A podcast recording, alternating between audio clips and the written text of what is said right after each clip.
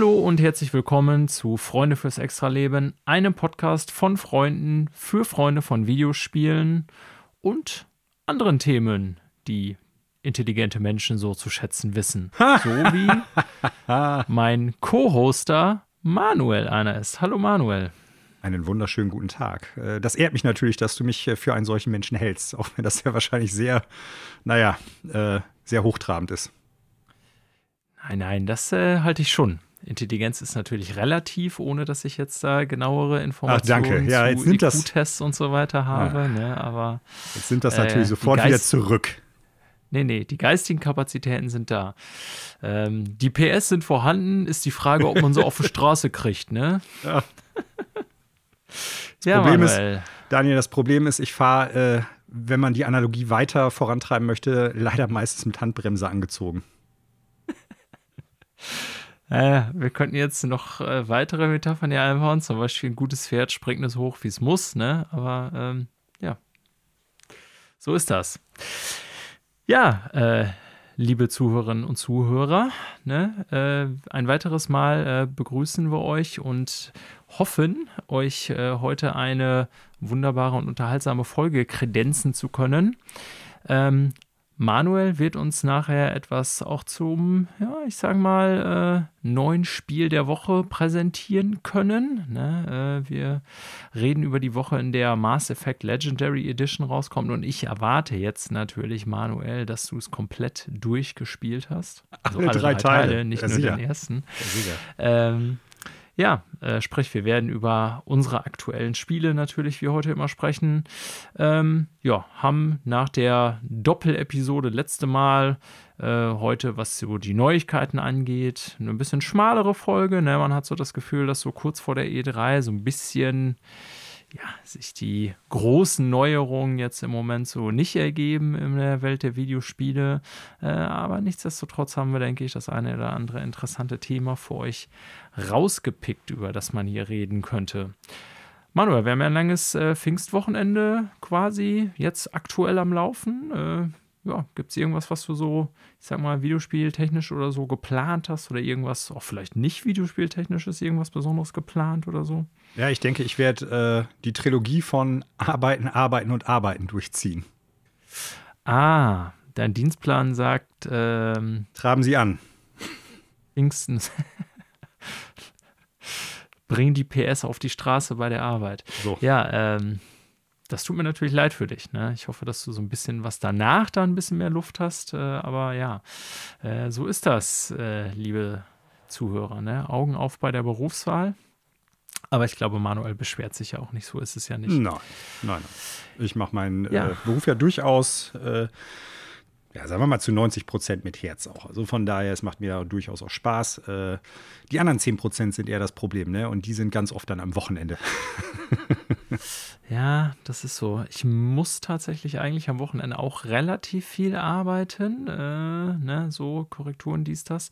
Ähm, tatsächlich werde ich aber sogar manuell äh, ganz in der Nähe sein bei dir, weil ich tatsächlich meine Eltern mal wieder besuche ah, in der schön. Heimat und deswegen auch nicht ganz so viel Videospielen werde, mhm. ähm, bis auf eine Ausnahme. Äh, morgen startet ein neuer Raid in Destiny und äh, ja, damit können wir eigentlich auch schon zum Thema Videospiele übergehen und äh, wie immer steht da natürlich hier die größte aller Fragen im Raum. Man möchte sagen, die Grundlage der ganzen philosophischen Wissenschaftsdiskussion. Oh, da kenne ich die Antwort schon. Auch der theologischen wahrscheinlich. Dann kann die Antwort nur 42 sein. Ja, bestimmt. Nämlich die Frage, was wird denn hier gespielt? Manuel, ähm, normalerweise würde ich dir jetzt das Wort erteilen. Ja, aber du ich, kannst dir ja die, die eigene Überleitung jetzt nicht so verbauen. Das geht ja nicht. Ja, deswegen. Ich wollte gerade sagen, jetzt habe ich eine so schöne Überleitung für mich gebaut. Ähm, jetzt nutze ich die mal selber. Nein, äh, nicht nur deswegen, sondern ich glaube auch, dass du tatsächlich äh, das Interessantere diese Woche erzählt hast, äh, zu erzählen hast. Ich muss nämlich tatsächlich zugeben, dass ich diese Woche ähm, echt wenig zu berichten habe. Ne? Mhm. es, ja, war bei mir eine volle Arbeitswoche. Die nächsten beiden werden voraussichtlich auch noch sehr voll werden. Ähm, ich hatte ja letzte Woche schon berichtet, dass eine neue Season Destiny angefangen hat. Und ja, meine Woche sah eigentlich äh, so aus, dass ich sozusagen ähm, den üblichen Dienstagabend Raid in Destiny gemacht habe. Ja, und sonst wirklich nur noch mal kurz vorm Pennen gehen eine Runde mal hier mal da gespielt habe. Und das war dann eigentlich auch Destiny, äh, sprich Vorbereitung auf den Raid. Morgen startet nämlich ein neuer alter Destiny 2 Raid. Das ist das erste Mal, dass äh, ein Raid aus Destiny 1 Zeiten in Destiny 2 implementiert wird. Ähm, Vault of Glass, der erste Raid, der damals jemals bei Destiny spielbar war. Mhm. Ja, und ähm, der erscheint jetzt halt integriert bei Destiny 2, ein bisschen angepasst, ein bisschen verändert, aber so grundlegend soll es wohl der gleiche sein. Ja, und äh, da galt es dann natürlich, also das Lichtlevel, das Powerlevel, wie auch immer man das bezeichnen will, hatte ich sowieso schon, aber da galt es dann nochmal so ein bisschen die Ausrüstung zu schleifen und so weiter, ne? so ein paar Masterworks zu beenden. Und äh, das habe ich tatsächlich so zwischendurch gemacht, neben so ein bisschen PvP-Spielen, weil so PvP-Event diese Woche wieder ist, Eisenbanner. Aber wie gesagt, meine Spielzeit war ähm, ja sehr begrenzt, will ich mal so hm. sagen. Ähm? Ich freue mich auf morgen, so ist es nicht. Also ich, wir haben da keine Wettbewerbsambitionen. Es gibt ja bei Destiny, ich weiß gar nicht, ob du das auch immer weißt, da gibt es ja immer so ein äh, World First Race. Ne? Das heißt, mhm. wer den Raid als erstes beendet, kriegt dann tatsächlich von Bungie so Gürtel. Das sind so richtig so geile, so fette Wrestling-Gürtel. So, oh, die sehen ganz, ganz witzig aus eigentlich. Das sind natürlich fast immer irgendwelche Amis, Pro-Streamer und äh, ja, Professionals halt. Ähm, also ne, ansatzweise so kompetitiv sind wir natürlich nicht. Ganz im Gegenteil, wir gehen da eher so als äh, Freundes-Fun-Erlebnis rein und äh, egal ob finishen oder nicht. Äh, ja, aber das ist so das, worauf ich sozusagen äh, mich morgen dann freue am Wochenende. Ansonsten war zocktechnisch bei mir nicht so viel. Ne? Ich habe dazu ich noch ein paar Fragen. Ja, bitte, bitte. Wie immer. Äh, also ohne dir das jetzt irgendwie aus der Nase leiern zu wollen, aber ähm, Destiny wie eigentlich, glaube ich, jedes andere MMO äh, oder halt Persistent Online Game oder halt Games as Service Ding, was halt schon lange läuft, kommt ja irgendwann an den Punkt, und das haben wir in der letzten Diskussion letzte Woche ja auch schon so ein bisschen gemerkt, dass es, ich sag mal, so eine Wissenschaft für sich wird. Ne? Es wird auf der einen Seite ja. irgendwie komplexer, es bildet sich so eine Art Metasprache drumherum, wo mhm. dann halt Außenstehende quasi gar nichts mehr mitverstehen. Äh, und da habe ich so ein paar Fragen zu einfach, weil es mich wirklich und ehrlich interessiert. Nicht, weil ich jetzt irgendwie einsteigen möchte, aber mhm. ähm, ich mhm. könnte mir vorstellen, dass das auch viele Zuhörende da draußen durchaus interessieren könnte. Äh, wenn du von sowas wie Masterworks sprichst, was bedeutet das? Achso, das ist in dem Fall, ja, sorry, ich habe das jetzt so in den Raum geschmissen, weil ich es, glaube ich, letzte Woche schon mal erwähnt hatte, aber äh, ist natürlich jetzt, äh, ja, nicht jedem geläufig. Ähm, im ganz konkreten Fall von Destiny, das kann sehr unterschiedlichen Sachen in unterschiedlichen Spielen heißen, aber Masterworks sind meistens halt Rüstung auf höchstem Level und im konkreten Fall von Destiny oder irgendwelche Gegenstände auf höchstem Level können auch Waffen sein. Ja, und bei Destiny ist es halt so, dass man eben äh, Waffen als auch Ausrüstungsteile, also man hat ja wie in jedem guten äh, RPG-like, will ich mal sagen, äh, so also Helm, irgendwie Handschuhe, äh, Brustpiece so und Schuhe, die man anzieht und dann noch so ein Klassen-Item und dann keine Hose. drei verschiedene. Äh, nee, keine Hose. Immer unten ohne. unten ohne, okay. Äh, Genau. Und äh, ja, man rennt dann halt irgendwie natürlich mit noch unterschiedlichen Waffen rum, die man parallel wechseln kann. Und äh, die Waffen wiederum haben dann alle unterschiedliche Perks, noch wie die Rüstung, hatte ich letztes Mal schon erwähnt. Mhm. Und die haben auch ein ähm, Level und den kann man erhöhen, indem man äh, quasi Material, was man im Game äh, verdienen kann. Ich hatte ja gesagt, Destiny ist schon berüchtigt dafür, dass es tausend verschiedene Ingame-Währungen hat. Und einige dieser Ingame-Währungen sind halt auch dafür da, dass man eben zum Beispiel aus einer Waffe ein Rang 10 Waffe macht. Und das ist dann ein sogenanntes Masterwork, dann hat das auch so einen schönen goldenen Rahmen und glänzt so schön im Inventar. Und das ist dann meistens so, dass die, ähm, nein, was heißt meistens, das ist dann immer so, dass die eine bestimmte Fähigkeit mit jedem Level äh, dann verbessert wird, also zum Beispiel die Scout Rifle, die ich habe, droppt dann meinetwegen mit ganz bestimmten Perks, die ich geil finde, und einem Range Masterwork. Oder besser nehmen wir Stability bei einer Scout Rifle, das ist noch besser. Also sprich, die hat eine höhere Stabilität mhm. als andere und äh, je mehr ich da an ähm, Level sozusagen hochpushe, also mit jedem Level, den ich den, die Waffe äh, hochlevel, ähm, wird dann auch dieser Stabilitätsbonus größer, sodass mhm. er dann beim Masterwork-Level der größtmögliche ist sozusagen. Ne? Und ja, das sind halt so diese ganzen schönen Optionen, die so ähm, ja, das ist natürlich keine Destiny-exklusive Sache. Das machen tausend andere Games. Ich mhm. weiß nicht, wer es angefangen hat. Im Grunde wird es aus irgendwelchen RPGs stammen, aber WoW hat das damals auch schon immer gemacht,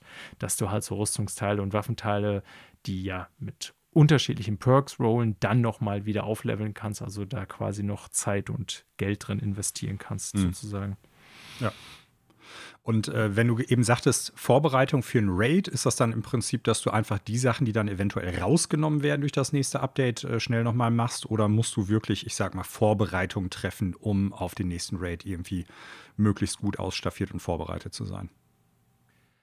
Ähm, das kann sowohl als auch sein, aber jetzt konkret in dem Fall meinte ich tatsächlich das Letztere. Mhm. Sprich, ich habe irgendwie. Äh, gestern Abend, obwohl es schon spät war, aber ich äh, war eh noch am Schreibtisch, weil ich irgendwie noch ein bisschen Kram für die Arbeit vorbereiten musste. Und dann habe ich mich nochmal eingeloggt und tatsächlich irgendwie so, ja, eine Dreiviertelstunde oder Stunde ähm, nur darin investiert, dass ich mir Sachen rausgesucht habe, die ich mit in den Raid nehme. Also ganz konkret geguckt, ich kenne ja in dem Fall sogar schon mhm. den Raid. Also es ist ja ein Alter das erste Mal, dass ein Alter wiederkommt. Und in den, äh, insofern kennt man jetzt sogar schon die Encounter und weiß, was da auf einen zukommt. Die haben da ein paar neue Challenges eingebaut. Das ist wohl so, dass sie das irgendwie, ähm, ja, so ich sag mal, ein bisschen angepasst haben, aber im Kern soll es das gleiche sein. Und daher wusste ich ja ziemlich genau, was auf mich zukommt und habe dann überlegt, okay, für welche Phase kann ich welche Waffen am besten gebrauchen. Ne? Und dann war es zum Beispiel in einem Fall, dass ich so eine exotische Waffe, die im Moment sehr stark ist in der aktuellen Meta, ne? solche ongoing Games, da wird ja auch immer das Waffenbalancing verändert und je nachdem, wie so gerade das Balancing ist, ähm, sind unterschiedliche Waffengattungen auch unterschiedlich stark. Ne? Also es gibt immer wieder eine Season, da sind Autorifles sehr stark, dann gibt es mal wieder eine Season, wo vielleicht Handcannons total dominant ist, dann ist es auch noch ein Unterschied zwischen PvE und PvP. Ne? Also was äh, eine Waffe, die im PvE totaler Schrott ist oder nicht besonders wirksam, kann im PvP total gut sein. Naja, und in dem Fall, ähm, also PvE heißt natürlich so Aktivitäten, ja, wo man ne, eben nicht gegen andere Spieler spielt, sondern eben äh, ja quasi gegen die vorberechneten Gegner. So, und in dem Fall habe ich dann überlegt, okay, ich weiß, welche Phasen kommen. Ich weiß jetzt ungefähr so in der zweiten Woche, was für Waffen gut sind und was nicht. Man guckt natürlich auch YouTube von Destiny-Streamern und so weiter, die das dann alles schön aufschlüsseln mit Damage-Werten. Das ist so eine Wissenschaft für sich bei solchen Games, dass mhm. da wirklich sich Leute hinsetzen und sagen, hier, ich mache jetzt äh, DPS-Test, also Damage per Second-Test mit der Waffe an dem und dem Gegner und rechne dann hoch, mit welcher Waffe man in welcher Zeit äh, wie viel Damage maximal machen kann. Ne? Und mhm. da gibt es dann wirklich so Tutorials, die du dir endlos reinziehen kannst, wo dann diverse bekannte oder unbekannte YouTuber und Streamer äh, darüber sinnieren, was gerade die geilsten Waffen sind. Ne? Und ja, die habe ich dann zumindest so die laut meinem Verständnis im Moment besten, die ich auch tatsächlich einsetzen würde, eingepackt und habe dann noch die eine tatsächlich zum Masterwork hochgelevelt. Und das ist bei exotischen Waffen dann immer so, dass man eben nicht, so wie ich gerade gesagt habe, einfach daraus äh, Währung reinpacken kann, sondern bei exotischen muss man die immer erspielen, indem man zum Beispiel eine bestimmte Zahl Kills damit macht oder mhm. äh, bestimmte Aktivitäten damit irgendwie spielt oder so. so. Und das habe ich dann tatsächlich gestern noch gemacht, sodass ich meinen schönen exotischen Raketenwerfer auf höchster Stufe habe und äh, quasi voll einsatzbereit bin.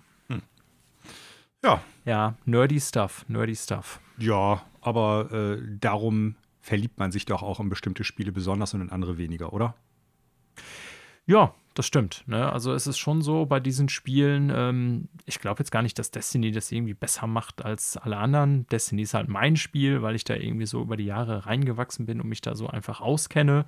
Ne? Ich bin überzeugt, dass Warframe auch ein super Spiel ist oder irgendwie Final Fantasy XIV oder Elder Scrolls Online oder was weiß ich was. Ne? Also ich kann jetzt noch nicht mal sagen, Destiny oder Destiny 2 macht das besser als alle anderen. Das glaube ich nicht. Es ist halt einfach nur so, dass mir A, dieses First-Person-Shooter-Gameplay sehr gut gut taugt. Ne? Ich spiele das einfach lieber als irgendwie so ein äh, Button-Geschnitzel wie Elder Scrolls Online oder irgendwie ähm, so Third-Person-Dinger wie The Division. Ja, und ähm, wie gesagt, ich kenne mich da einfach ganz gut aus. Das Problem ist bei diesen Spielen natürlich, haben wir letzte Woche schon gesprochen, dass die halt alle eine hohe Zugangshürde haben, vor allen Dingen, wenn sie halt lange laufen. Mhm. Ne? Und ähm, ja, aber nichtsdestotrotz ist es ja auch das Reizvolle daran, das kennst du ja auch, du bist ja auch wohl begeisterter RPG-Spieler und äh, von Games, die jetzt so ein bisschen mehr, ich sag mal, Tiefgang und Systeme haben so und äh, wenn man sich da mal wirklich reingefuchst hat, ne, dann ist es halt auch geil, dass man da so ein bisschen ja, dass es halt nicht so flach ist, dass man da so ein bisschen mehr investieren kann, ja. sag ich jetzt mal. Ne? Und ja. Äh. Das kann man ja auch auf Brettspiele sogar übertragen. Wir spielen ja auch mal gerne Brettspiele zusammen. Ja, manchmal hat man einfach Bock auf so eine Runde Katan oder so, was jetzt relativ simpel ist, sag ich mal. Manchmal hat man aber auch Bock auf irgendwas, wo man sich halt richtig hart reinfuchsen muss. ja. Äh, vor allen Dingen, wenn man dann Spiele hat, die man eigentlich regelmäßiger spielen muss, aber dann äh, sich jedes Mal ja. neu wieder reinfuchsen muss. Das genau, das ist bei Brettspielen das Problem. Das machen wir zu unregelmäßig und da muss man gerade bei den Komplexen quasi, fängt man immer wieder von neu an. Wie war das jetzt noch? Naja. Wie war dies, wie war jenes? Ja, aber trotzdem glaube ja. ich, äh, man hört raus, äh, du freust dich auf morgen, selbst wenn es ein alter Raid ist. Äh, genau. Eine kurze Frage noch wenn ich das richtig auf dem Schirm habe, dann haben ja viele, ich sag mal, Quests und Raids durchaus immer Bezug zu den aktuellen Story-Elementen, die Destiny so vorantreibt. Mhm. Und jetzt äh, höre ich, das ist ja ein wiederkehrender alter Raid so. Äh, hat der denn auch irgendwie so Story-Relevanz jetzt wieder? Oder war ja. der damals schon etwas losgelöst und lässt sich deshalb jetzt gut adaptieren? Oder das haben die Füchse natürlich ganz schlau gemacht. Ähm, Bitte keine Zeitreise. Nein, okay. aber äh, nicht wirklich Zeitreise. Aber ähm, es ist schon so, also bei Destiny gibt es ja diese verschiedenen Alien-Rassen, will ich sie mal nennen, weißt du ja auch. Und äh, da gibt es ja zum Beispiel diese ähm, biomechanischen, die sogenannten Vex, die ja äh, eigentlich wie so eine, ich sag mal, vernetzte Maschine agieren. Mhm. Ne? Also ähm, aber halt maschinelle Art sind. Also man kann jetzt darüber streiten, ob es Roboter oder Androiden sind oder wie auch immer. Ne? Aber so quasi in der Welt von Destiny halt eben die, äh, der Maschinenpart, die Maschinenrasse, was auch mhm. immer. So, und äh, die sind in der Lage, ähm, ja, ich will nicht sagen Zeit, aber die Realität zu manipulieren durch sogenannte Projektion oder wie heißt es dann auf Deutsch mhm. übersetzt, müsste ich mal überlegen. Ähm, und die Story der aktuellen Episode ist im Moment so, dass der Tower, also Destiny dreht sich ja im Kern darum, dass quasi die Erde, dass das goldene Zeitalter der Menschheit ja vorbei ist. Und dieses goldene Zeitalter der Menschheit hängt ja zusammen mit diesem planetenähnlichen Traveler, also dieser mondähnlichen Erscheinung, die auch genau das Destiny-Logo ausmacht, eben dieser weiße Ball, der da über der Erde schwebt. Und äh, der Traveler ist ja noch über der Erde, hat aber seine damalige Kraft eigentlich weitestgehend verloren nach dem Kollaps, nach dem Zusammenbruch und somit auch die Menschen, die ihre äh, ja, Dominanz im Sonnensystem. Die haben ja mal weite Teile des Sonnensystems besiedelt und erobert sozusagen auch damit. Und die sind ja nur noch verblieben auf so eine kleine Stadt quasi im äh, ja, Zentrum des Planeten, auf, in der die der Großteil der letzten Menschen sozusagen leben. Und äh, die Vex haben diese Stadt in eine äh, ewig, ewige Dunkelheit im Moment gestürzt, ähm, durch eine, ich sag mal, künstliche Realität, die sie um die Stadt aufgebaut haben, sozusagen. Mhm. Ist alles so ein bisschen quirky Sci-Fi-Kram so richtig eingelesen habe ich mich da ehrlich gesagt auch noch nicht so richtig im Moment. Da muss man nämlich tatsächlich auch den Lore lesen, aber generell haben halt die Vex diese Fähigkeit, das kam schon oft vor in der Story von Destiny, eben sogenannte Projektionen zu erschaffen, also Abbilder der vermeintlichen Realität, die aber dann gar nicht unbedingt die Realität sind. Naja, und dem kommt man irgendwie dann jetzt auf die Spur und äh, da dieser alte Raid eben auch ein äh, Vex-Raid ist, also eben auf der Story der Vex basiert, ähm, haben sie das irgendwie damit eingebunden. Wie genau, weiß ich auch noch nicht. Das wird sich dann erst ergeben ah, okay. durch mhm. diese Lore-Pieces. Ne? Aber die haben schon den Ansatz gewählt, das jetzt nicht beliebig einfach da reinzuschmeißen, sondern ganz konkret in dieser Season. Okay. Ja. Vielleicht wirst du nächste Woche ein bisschen mehr davon erzählen. Bin ich ja mal gespannt. Ja, also ich bin da jetzt nicht super sattelfest, aber tatsächlich bietet der Destiny Lore, ich will jetzt nicht sagen, das ist geile Sci-Fi-Literatur, aber es bietet zumindest viel an Kram, was man so über die Jahre jetzt eingesammelt hat, wo man eintauchen könnte. Ja, man konnte ja früher Nicht schon. für den Podcast hier, aber generell. Man konnte ja früher schon viele Karten dazu lesen, ne? So ist es. Mittlerweile haben die es auch sogar ins Spiel geschafft und man ah, kann sie nicht nur im Internet lesen. Immerhin, okay. Ja, aber jetzt äh, leite ich mal über Manuel. Ähm, passt eigentlich auch so Richtung große Welten und so sehr gut. Ich habe mir nämlich diese Woche tatsächlich entgegen meiner Erwartungen äh, sehr interessiert Mass Effect Legendary äh, Edition äh, Reviews reingezogen. Mhm. Und war tatsächlich echt so ein bisschen angefixt. Ne? Also ja. für die Zuhörer, ich habe das in der alten Folge mal berichtet, ich habe tatsächlich nie Mass Effect gespielt. So mhm. die äh, 360-Ära. Das erste war auf 360, glaube ich. Ne? Alle drei, 360 und. Alle drei, äh, okay. Äh, ja, stopp, ähm, PS3, ich glaube, oh, da bin ich jetzt gerade überfragt. Ich glaube, der erste Teil ja war noch exklusiv erst. und dann kam genau. der zweite und dritte, aber auch für PS3, meine ich. Und der erste, weiß ich gar nicht mehr, der kam in so einer Trilogy, glaube ich, dann nochmal auf die PS3 zurück. Irgendwie so. Also ein bisschen obskur. Der erste war oder ist sogar noch 360 exklusiv gewesen, 2007. Ja, aber jetzt habe ich dich unterbrochen. Ja. Nee, alles gut. Ähm, ja, also ich habe das nie gespielt tatsächlich, weil äh, das war so eine Sache. Ich habe dann zum Beispiel, als Mass Effect 3 rauskam, war ich schon wieder richtig so im Zocken drin. Ähm, aber da hat es für mich natürlich irgendwie auch keinen Sinn gemacht, so jetzt einfach beim dritten einzusteigen, weil mir schon immer klar war, das baut ja aufeinander auf, die Serie.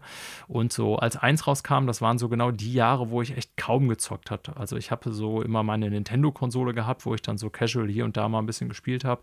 Aber ähm, es gab halt auch Zeiten, wo ich vor allen Dingen auf anderen Plattformen extrem wenig bis gar nicht gespielt habe. So. Mhm. Und das war so genau die Phase Xbox, erste Xbox, so bis äh, ja, Mitte der 360-Generation, sag ich mal. Ähm, daher weiß ich ja eigentlich schon darum, dass ich da, glaube ich, durchaus eine Lücke habe. Ne, das gilt ja schon als, ja, ich will nicht sagen, äh, wegweisendes Spiel, aber mhm. ich glaube doch schon bei vielen Leuten hängt es sehr hoch so im Ansehen. Und ja, jetzt hatte ich mir so Reviews reingezogen. Ich wusste auch, dass es so eher ein Remaster als ein Remake ist, will ich mal nennen. Ja. Und in 1 haben sie auch mehr gemacht als bei 3. Das habe ich auch so mitgekriegt. Aber als ich das alles so gesehen habe und die Wertungen sind ja auch tatsächlich ganz gut, das ist sogar das bestbewertete Spiel dieses Jahres bisher auf Metacritic, wenn ich es richtig sehe. Ist zwar kein neues, ganz im eigenen Sinne, aber naja.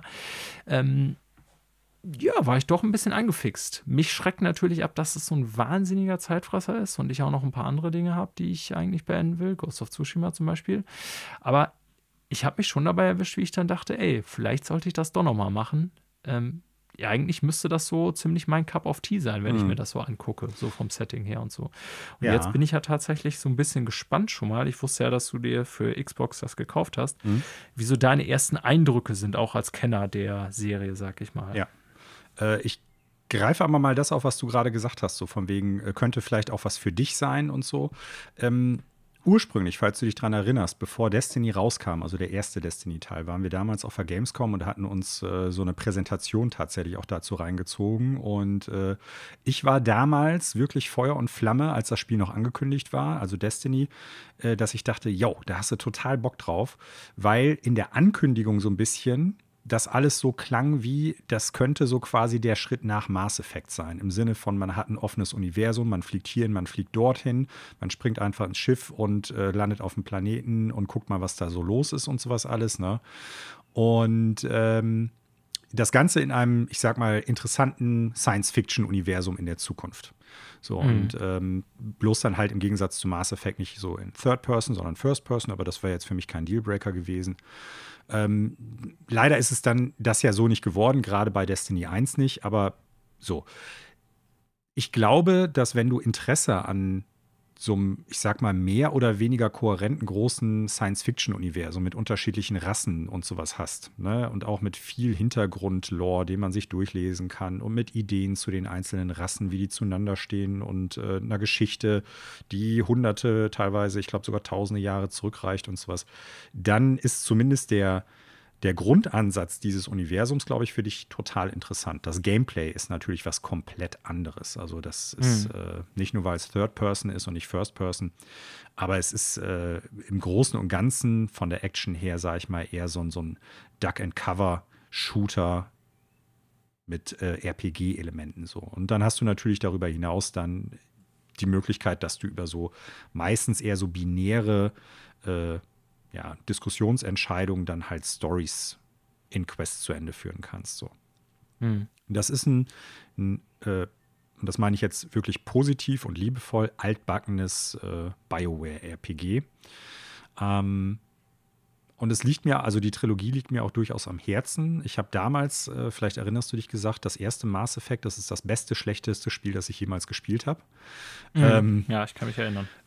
Weil einfach der, der, der Grundansatz, der da war und der auch heute noch da ist, richtig, richtig stark ist, so was diese ganze Welt betrifft, finde ich. Ne? Ähm, schlecht sind aber einige andere Punkte gewesen. So das Shooter-Gameplay war jetzt nicht besonders gut, äh, Kameraführung war irgendwie ein bisschen wonky. Ähm, ja, solche Sachen, das waren so die, die großen Probleme irgendwie. Ne? Und dann auch so, es gibt ja Missionen, wo du dann halt wirklich mit so einem kleinen panzerartigen Gefährt auf dem Planeten landen kannst und dann kannst du da in so einer mehr oder weniger offenen Karte rumheizen.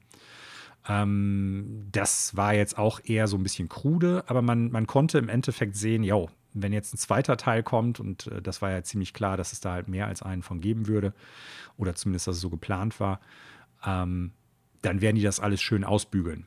Und die haben es dann ja tatsächlich genau andersrum gemacht. Alles das, was jetzt eher noch nicht so gut funktioniert hat, was ich aber vom Ansatz her echt interessant fand, haben sie ja für den zweiten Teil dann komplett rausgenommen. Ne, also du heizt nicht mehr auf offenen ja. Karten rum und äh, du hast nicht mehr so viel unterschiedliche Waffen und Rüstungen, die du sammeln kannst und äh, wo du dann sagen kannst, diese Rüstung ist da ein bisschen besser. Also sehr viele RPG- Elemente haben die zurückgefahren in Teil 2 und in Teil 3 auch. Äh, dafür sind aber die anderen Teile dann natürlich sehr viel besser vom Gameplay her gewesen und vom Pacing. Ja. So, und äh, das Gleiche lässt sich jetzt auch wieder sagen. Die haben den ersten Teil in der Mass Effect Legendary Edition natürlich aufpoliert. Die haben das so ein bisschen angeglichen, auch so was das Gameplay betrifft, eher an 2 und 3 nochmal so ein bisschen aufgebohrt.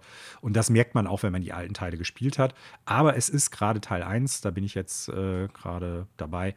Äh, man merkt einfach, dass es so von, von grundsätzlichen Gameplay-Sachen schon auch noch ein bisschen Kind seiner Zeit ist oder war. Ne? Und ja. äh, das könnte durchaus sein, dass man dann, wenn man heute anderes Third-Person-Shooter-Gameplay gewohnt ist, äh, da sagt, ja gut, das wirkt manchmal etwas altbackener, aber es ist nicht schlecht. Also mir macht es immer noch total viel Spaß und wie gesagt, vor allen Dingen so diese Welt, in der man sich befindet, ist super. Es ist wie du es eben schon richtig gesagt hast, ein reines Remaster mit ein paar zu, zusätzlichen Effekten, die da drauf liegen.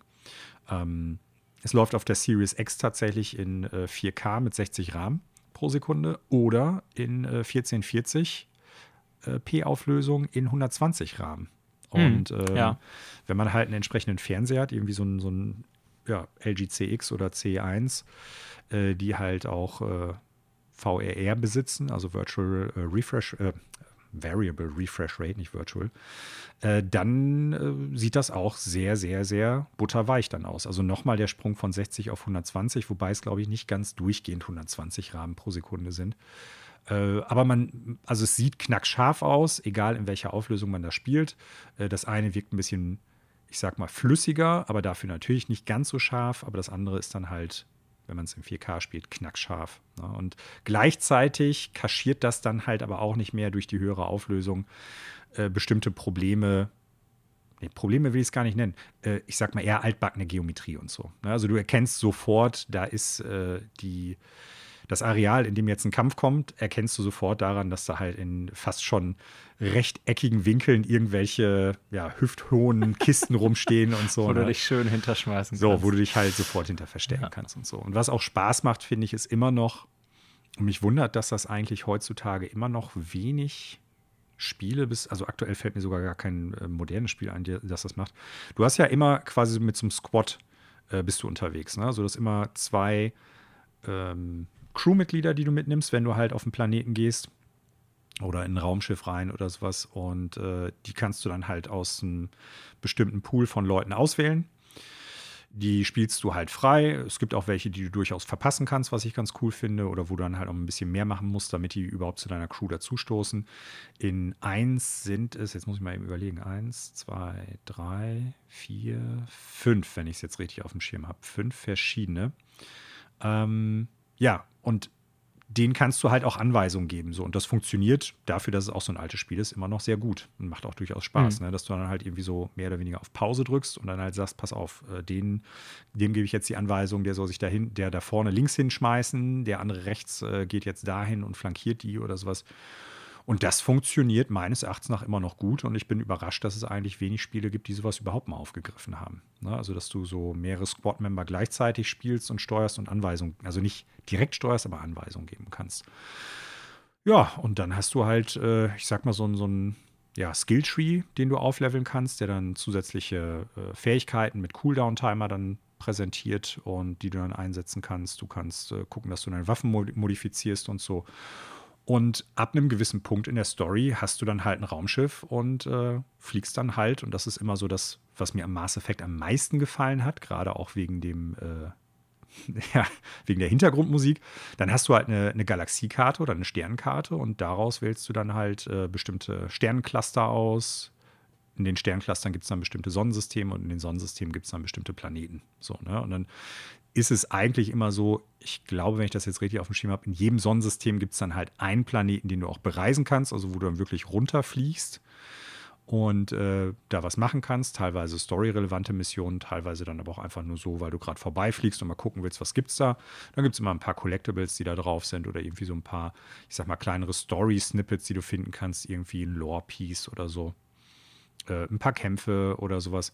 Und dann gibt es die anderen Planeten, die in den Sonnensystemen sind, die sind aber immer, und das mochte ich ganz gerne, zumindest, ich sag mal, wenn du nicht drauf landen kannst, mit irgendwie so einer ja, Hintergrundgeschichte verknüpft. Ne? Also das ist dann irgendwie ein Steinplanet, der hat äh, diese und jene An Anziehungskraft und äh, der ist deshalb irgendwie so mysteriös oder interessant, weil man hat irgendwie alte Gräber darauf gefunden, aber man darf die nicht betreten, weil äh, das das macht das Universum überschaubar auf der einen Seite, also es ist nicht riesengroß.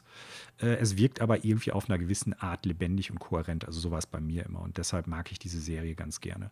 Du hast im Prinzip eine sehr stringente Storyline, die du verfolgst, aber du hast halt links und rechts ganz viel, was du noch zusätzlich machen kannst an äh, zu ja, einfachen Geschichten, Quests und äh, Assignments und sowas alles. Dann kann das sein, dass du zum Beispiel auf der, äh, auf der Citadel bist. Das ist halt so eine, ich sag mal, so eine Art Hub-Welt. Das ist ja. Äh, ja ohne jetzt großartig zu spoilern, so ein, äh, so ein riesiger künstlicher äh, Lebensraum im Weltall, wo sich im Prinzip die meisten äh, ja, außerirdischen Rassen zusammengetan haben und da so ein bisschen auch Diplomatie betreiben. Dann läufst du zum Beispiel da rum. Ist jetzt nicht wirklich so groß, wie es äh, eigentlich sein soll. Also du hast so ein paar Areale, die du dann da halt, äh, wo du durchläufst. Aber dann kann es sein, dass du irgendwo langläufst und dann hast du halt irgendwo, hör, überhörst du in einem Fahrstuhl, dass hier und da Terroristen irgendwie jemanden äh, gefangen genommen haben und dann kannst du da hinfliegen und kannst die Quest machen oder du lässt es halt bleiben. Also mir gefällt so das Universum gerade in Teil 1, in Teil 2 und 3 immer noch gut, aber da aus Spoilergründen kann ich jetzt nicht großartig drauf eingehen, ähm, gefallen mir manche Sachen etwas weniger als in Teil 1. Teil 1 ist so ein bisschen auch das nächste, was so, ich sag mal, Space Opera und Star Trek miteinander verbindet. So vom Flair, ne, weil viel storytechnisch auch so mit Politik und Diplomatie und so zu tun hat und weniger jetzt so mit reiner Baller-Action. Das wird erst in zwei und vor allen Dingen in drei dann nochmal mehr in den äh, Vordergrund gehoben. Äh, deshalb gefällt mir eins am besten, auch wenn es eigentlich das schlechteste der drei Spiele ist. So. Hm. Ja. Also, so ja, hatte ich so sagen. grob in Erinnerung, beziehungsweise hast du ja schon mal äh, gesagt, wird natürlich dann interessant. Äh, also ich höre schon, es, eins ist jetzt nicht maßgeblich verändert von dem, was du bisher so gespielt hast. Sieht halt ein bisschen besser aus. Ich weiß so, man hat die Steuerung wohl ein bisschen ge ja. getweakt, habe ich gelesen. Ähm, ja, Ansonsten erwarte ich da jetzt aber auch keine großen Sprünge. Also ich höre dann bei dir schon raus, naja, man merkt halt, wenn man es heutzutage spielt, dass es ein Spiel aus einer anderen Zeit ist. Ähm, ja, aber es ist durch nicht Leveldesign ja. oder ich sag mal Entscheidungen, die man halt so in Bezug vielleicht auch auf Story und Pacing und so getroffen hat. So habe ich das jetzt verstanden. Ja, also es ja. ist ähm, es ist auch optisch muss man sagen halt äh, jetzt mittlerweile fast 14 Jahre altes Spiel. So, ne? Und das, äh, ja. das muss einem einfach klar sein. Nichtsdestotrotz würde ich schon sagen, dass es auf einer gewissen Ebene durchaus, äh, ich weiß nicht, ob man sagen kann, Meilenstein, das ist es jetzt nicht unbedingt, aber es hat zu Recht seinen Platz in den Videospielen, Annalen, so würde ich sagen. Mhm. Ja, also, das ist durchaus trotzdem noch ein Spiel. Ich glaube, das wird äh, heute noch so gut sein wie in zehn Jahren oder vor zehn mhm. Jahren. Also, das würde ich dem, dem Spiel oder der Trilogie schon so attestieren.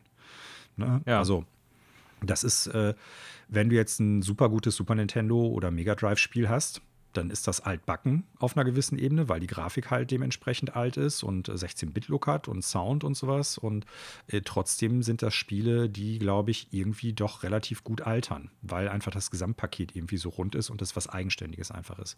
Es gibt, finde ich, jetzt nicht viele Spiele, die sich so vom Flair wie Mass Effect anfühlen.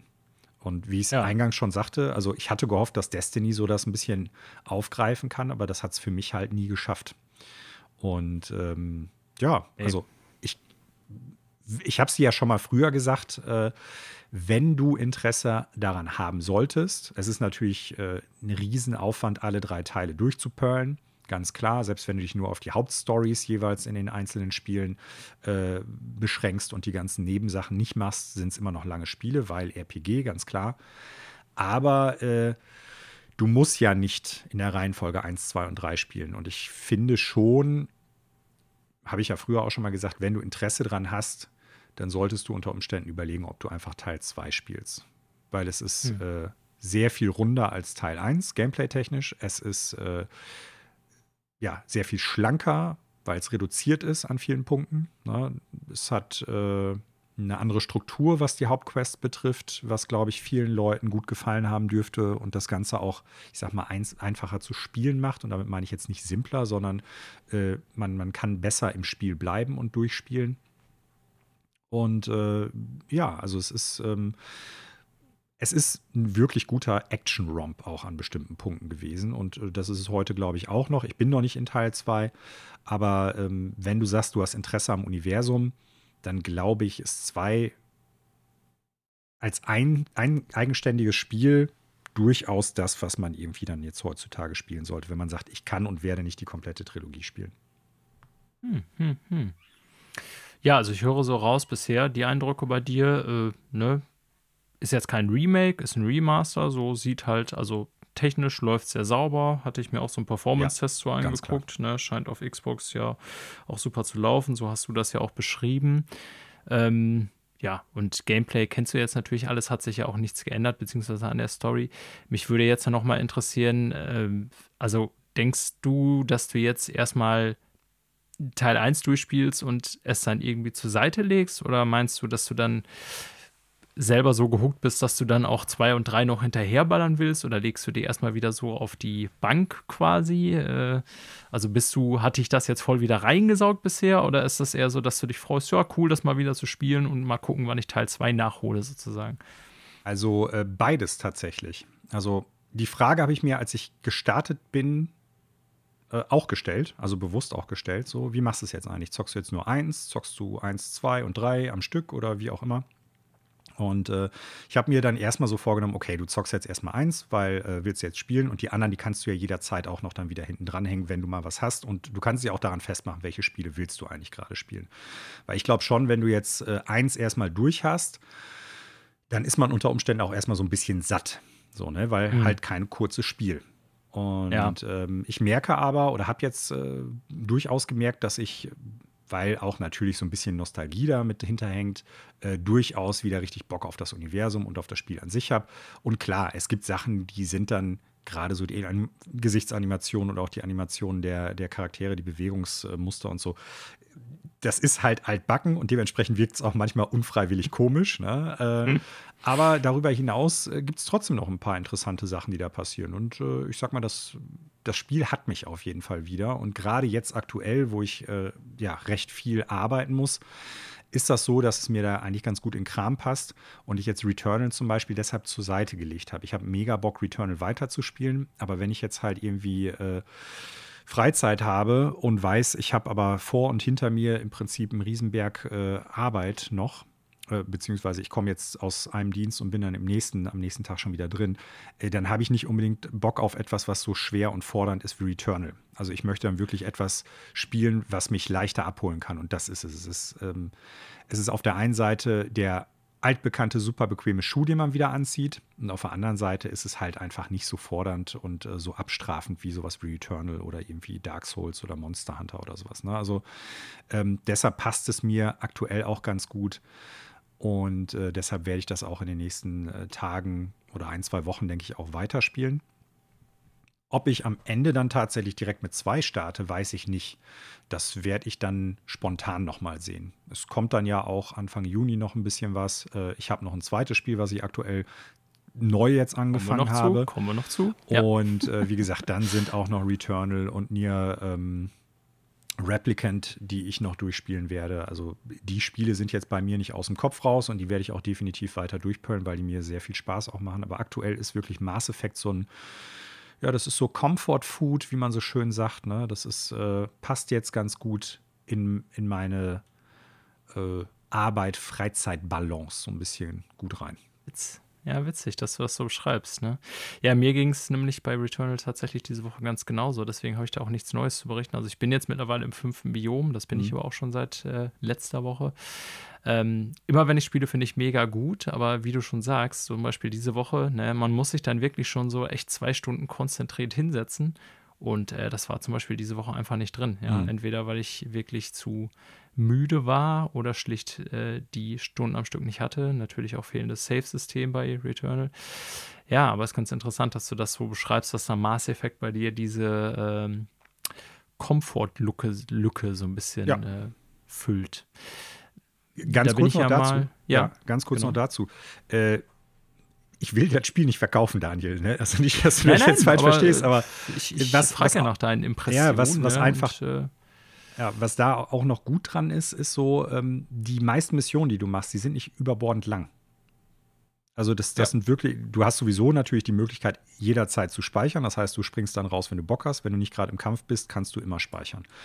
Ähm, aber die Missionen an sich sind jetzt auch nicht lang, vor allem die Nebenmissionen. Ne? Also das ist, mhm. äh, finde ich, ganz angenehm. Das ist zwar wenn man es jetzt mit sowas wie The Witcher vergleicht, die dann endlos lange nach, äh, also endlos lange weitere Quests nach sich ziehen oder mega viele Stationen im Prinzip haben, das ist eigentlich, hält sich das beim Mass Effect noch in Grenzen, finde ich.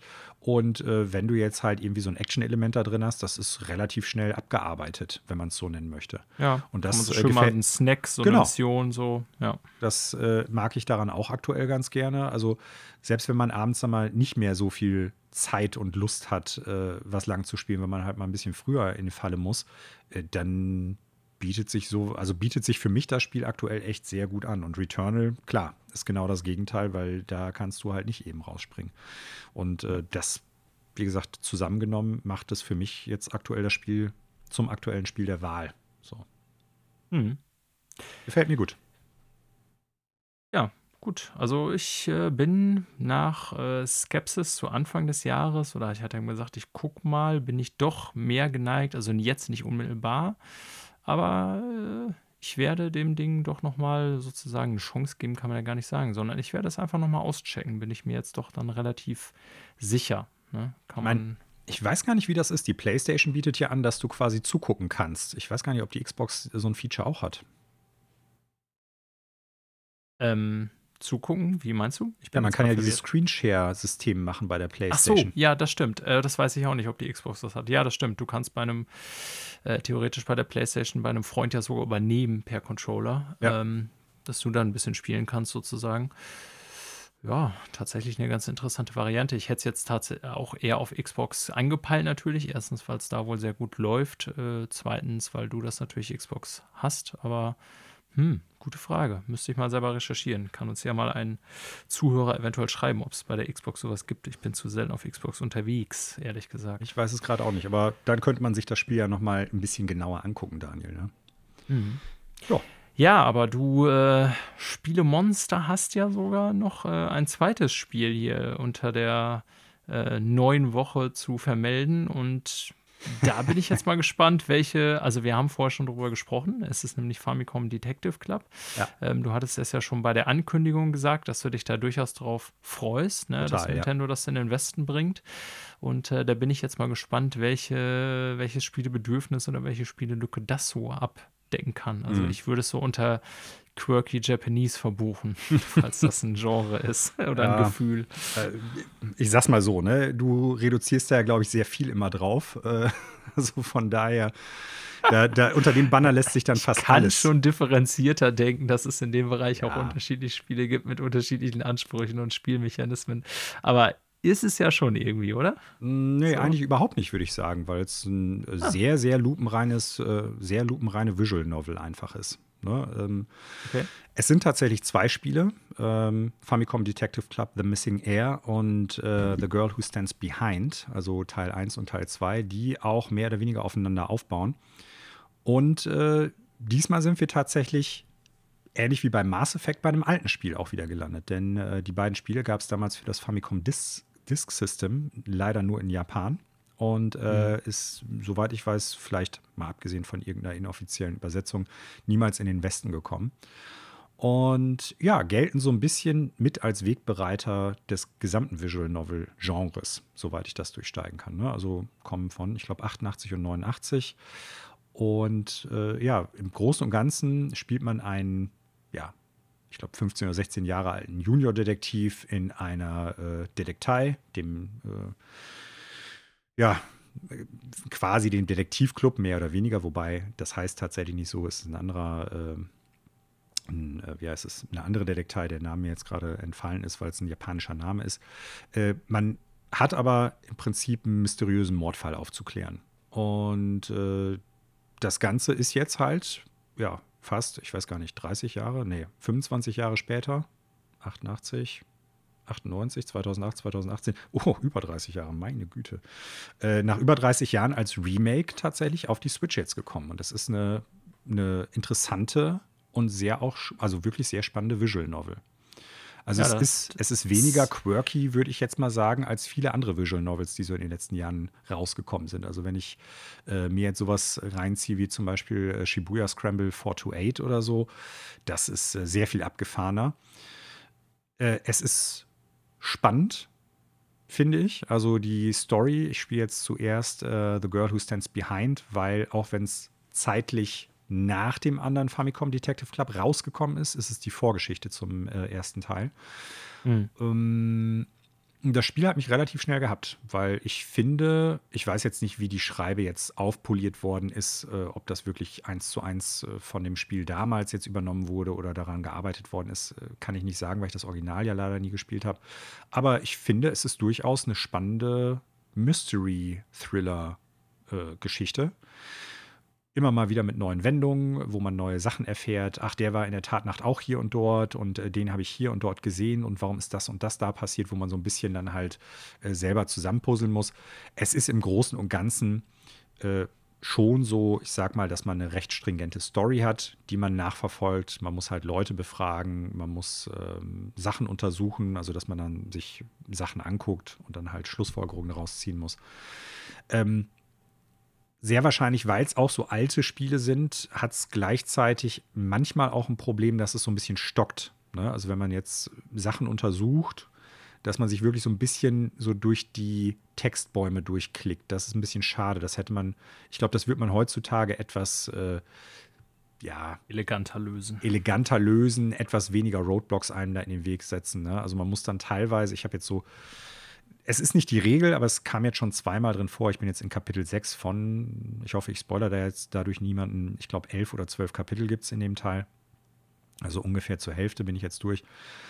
Ähm, ich glaube, ich habe es jetzt zwei oder dreimal gehabt, dass du wirklich alle Möglichkeiten dann abklicken musstest, weil nicht ganz schlüssig ist, äh, wie spulst du jetzt im Prinzip die Story weiter vor, sage ich jetzt mal. Und äh, mhm. das machen natürlich modernere Spiele in diesem Bereich und in diesem Genre heutzutage sehr viel eleganter, sehr viel weniger obstrus. Äh, nichtsdestotrotz, also wer Visual Novel Fan ist, weil ich auch sagen muss, ich finde durchaus die Animation sehr gelungen. Also es ist schon so Visual storymäßig, ähm, äh, Visual Novel-mäßig äh, Standards. So, du hast meistens statische Hintergründe und dann halt die Figuren, die davor sind, aber die sich in diesem Teil tatsächlich durchaus auch bewegen. Also nicht nur, dass du ein statisches Bild im Vordergrund und im Hintergrund hast, da bewegt sich durchaus auch was. Ähm, ich finde, das sieht alles auch recht schick aus. Und ich muss sagen, ich hoffe so ein bisschen drauf, dass das Spiel erfolgreich genug ist, dass Nintendo vielleicht sagt, wir machen jetzt mal ein Famicom Detective Club 3. Das wäre, ah. fände ich ziemlich cool. Also, weil ja. es was ganz anderes ist als, ich sag mal, die anderen typischen Nintendo-Marken. Äh, Visual Novels durchaus mir generell gut gefallen, wenn die Story spannend und äh, packend ist und interessant. Und äh, zumindest bisher muss ich sagen, hat Nintendo das damals und scheinbar auch äh, jetzt gut in die Neuzeit übersetzt, äh, gut hingekriegt, eine spannende Geschichte mal zu erzählen. Das ist ja auch sehr untypisch für Nintendo. Das stimmt, durchaus. Ja. Und wenn ich dir jetzt noch sage, wer im Prinzip die Story geschrieben hat, dann wirst du sagen, Alter, ernsthaft? Und zwar? Äh, Yoshio Sakamoto. Das ist äh, der, ich sag mal, Director von Super Metroid. Ja. Der auch Other M gemacht hat und da die Story zu verschulden uh. hatte. Ne? Und das ist halt. Daumen das hoch. Ist, das ist so interessant. Ne? Ja, Thumbs down, runter. was die Story betrifft. Auch wenn ich das Spiel nicht so schlecht finde wie viele andere, aber die Story nein, nein, ist wirklich also eine Frechheit. Mir hat auch wohl Spaß gemacht, ja, ja. Aber das muss man Story halt ist leider nicht mal Metroid, das ist einfach nur peinlich. Ja, Metroid, ähm, aber damit zwei T. Also es ja. ist. Ähm, Nee, also ich, ich finde es richtig gut, äh, erfüllt die Erwartung, die ich habe. Und ich kann jetzt eigentlich nur sagen, allen Visual Novel Fans, äh, sei es ans Herz gelegt. Und äh, ja, also ich glaube schon, dass man sagen kann, ohne da jetzt irgendwie totaler Kenner dieses Genres zu sein, aber wenn man sich überlegt, aus welcher Zeit die Spiele halt kommen, haben auch diese beiden Spiele durchaus äh, für das Genre, glaube ich, viel bewirkt, beziehungsweise waren wichtige Spiele in dem Zusammenhang. Und äh, vielleicht ist das ja auch nochmal so retrospektiv ganz interessant zu gucken, äh, wo kommt das Genre eigentlich so ein bisschen her? Ne? Also es gibt ja heutzutage durchaus viele Serien, die sehr äh, gut beleumundet sind bei Spielern dieses Genres. Also sei es jetzt diese Danganronpa-Serie oder ähm, ja, sowas wie, ähm, ach, wie heißt es nochmal? Sowas wie 999 Virtuous Last Reward, also die Zero Escape-Serie oder so. Da gibt es ja durchaus einiges, Steins Gate äh, und sowas. Das äh, zählt mit zu einigen der Urvätern dieses Genres, ne, aus den 80ern. Und ja, sieht schick aus, hm. finde ich. Äh, spielt sich meistens ganz gut. Wie gesagt, manchmal ein bisschen obskur in der Art und Weise, wie man die Story vorantreiben muss, aber äh, im Großen und Ganzen durchaus eine spannende Story, finde ich auch. Also mir gefällt es sehr gut. Und es ist auch ja. sowas, ich sag mal, es ist quasi auch so ein bisschen wie äh, das Buch, was man sich abends nochmal irgendwie wie, wie der spannende Thriller, den man sich abends nochmal durchliest für ein paar Seiten. Ja, okay. So, ne? dann, dann haben wir da sozusagen ja auch schon abgesteckt, so welches Gaming-Bedürfnis das abdecken kann. Ja, okay, dann äh, mit Quirky höre ich so raus, war das doch ein Vorurteil bei mir, was natürlich wieder nur aufgrund des, äh, ich sag mal, Manga-Stils zustande kam. Ähm, ne, ist ja dann oft so, dass so die Figuren so ein bisschen überzeichnet sind im Japanischen, aber ich höre so raus, dass die Story Nein, so eigentlich eher sehr bodenständig. Ja, genau, bodenständig ist. Ähm, ich muss auch sagen, also ich habe mir ja nur irgendwie Trailer oder Gameplay so ein bisschen angeguckt. Ähm, ist jetzt keine, also weil du sagtest, sieht hübsch aus, ist jetzt natürlich keine grafische Revolution oder was, was man noch nie gesehen hat, ne? aber die haben das Spiel ja schon komplett neu gemacht, ja. offensichtlich, weil es ja uralt ist. Und äh, ich muss schon sagen, dass ich so dachte, ja, das sieht schon richtig hübsch aus, so. Also ja. einfach hübsch gezeichnet, ne? Also man, so. äh, ja, kann sich schon sehen lassen. Ne? So ist natürlich, wie gesagt, so dieser Manga-Stil, also jetzt nicht total überdreht oder was weiß ich was. Ist ja auch nicht so, als ob ich den nicht mag. Ich gucke ja tatsächlich auch durchaus ein oder andere Manga. Bin großer Studio Ghibli-Fan und so, ne? aber oft ist das dann ja so, dass, wie gesagt, so die Charaktere oder die Story ja, schon mal anmerkt, dass das ein bisschen was anderes ist. Ich höre aber bei dir so raus, dass es auch im, im Westen, sag ich mal, dem kulturellen Krimi-Bedürfnis durchaus ähm, nachvollziehbar ist, sozusagen. Ja, ich meine, wie bei jeder, bei jedem Buch, bei jedem Film auch, äh, bei jeder Geschichte, die irgendwie auf äh, mittels eines Mediums transportiert wird, wird da die, ich sag mal, ähm, die, das Interesse oder halt der Unterhaltungsfaktor natürlich sehr stark variieren. Ne? Also was, was möchtest du jetzt im Endeffekt haben? Es kann durchaus sein, dass Leute, die andauernd Plot-Twists haben wollen in Visual Novels, weil die halt meistens so abgedrehte Science-Fiction-Stories haben oder sowas oder total bizarre äh, ja, Mördergeschichten so. Das ist es jetzt nicht, weil es halt mehr bodenständig ist. Es geht zwar vordergründig auch um einen Geist, der in einer Schule irgendwie äh, scheinbar gesehen worden ist, aber es wird also es, es bleibt trotzdem bodenständig, sagen wir es mal so. Ja. Ne? Also es ist jetzt nicht so, dass damit mal Außerirdische anko äh, ankommen oder alles ist irgendwie eine Illusion oder eine virtuelle Realität, in der man sich befindet oder äh, keine Ahnung, du musst herausfinden, ähm, wer von deinen Klassenkameraden jetzt genau der Mörder ist, bevor jemand anders umgebracht wird oder so. Ähm, das ist, äh, das ist sehr viel bodenständiger, die Charaktere sind nicht so überzeichnet. Es, man muss auch dazu sagen, es gibt weniger ich sag mal so ein bisschen so, dass, also es gibt weniger so Charakterstudien. Ne? Also das Spiel ja. äh, hat jetzt nicht irgendwie so viele einzelne Elemente oder Story-Passagen, wo dann halt nochmal genauer darauf eingegangen wird, welchen Charakter jetzt dieser oder jener, äh, also Charakterzüge dieser oder jener Charakter hat. So, ne? Also das äh, tut dem Spiel, glaube ich, da auch ganz gut, weil es dann halt nicht so ist, dass es dass dann ein Charakter total lächerlich wirkt oder sowas. Ähm, also ich, ich glaube schon, dass man als äh, Mensch aus Deutschland jetzt in dem Zusammenhang durchaus auch Gefallen an der Story finden kann, selbst wenn man jetzt kein, kein Anime- oder Manga-Fan äh, ist oder so, weil es halt recht bodenständig durchaus bleibt. Und was ich noch lobend hervorheben möchte, und auch das ist ja sehr, sehr untypisch für Nintendo, das komplette Spiel ist zwar nur auf Japanisch, aber komplett mit Sprachausgabe. Ah, das heißt, alle Texte äh, haben halt eine japanische Sprachausgabe. Ja, und das ist, äh, nochmal, finde ich, sehr, sehr bemerkenswert für Nintendo-Spieler einfach. Allerdings. Einige Menschen werden jetzt sagen, ja, ey, äh, Nintendo von gestern so ungefähr. Aber äh, nichtsdestotrotz, äh, ich finde schon, das hätte es nicht sein müssen, weil es halt ja eine Visual Novel ist äh, und Nintendo da ja durchaus mal auch ein bisschen ja, vermeintlich kniepiger ist, wenn es um, um Sprachausgabe geht. Aber äh, ich finde das äh, durchaus cool. Ich hätte mir natürlich gewünscht, dass auch gerne eine englische oder sogar eine deutsche Sprachausgabe dabei gewesen wäre.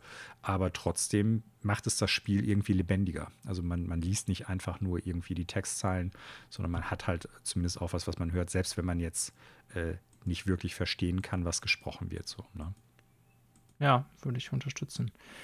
Ja, äh, auch wenn das jetzt so bei mir unmittelbar auf der zu Spielenliste nicht landen wird, einfach äh, weil es da so viel anderes vorher noch gibt, ähm, finde ich es so aus meiner Sicht erstens schon mal auch sehr positiv, dass Nintendo, ich sag mal, in die Schatztruhe greift, ja. ein so altes, mehr oder weniger totes Franchise äh, rausholt, in den Westen bringt und äh, offensichtlich auch das nicht einfach so dahingeschlampt. Ne? Man nee. Nintendo, da haben wir ja auch gerne mal kritisiert, dass zum Beispiel bei der äh, Mario Collection auf Switch, dass die einfach die Spiele ja. da nur so hinportiert haben, mehr oder weniger gut und so weiter. Da ne? wird ja Nintendo immer mal wieder vorgeworfen, dieser Cash Grab.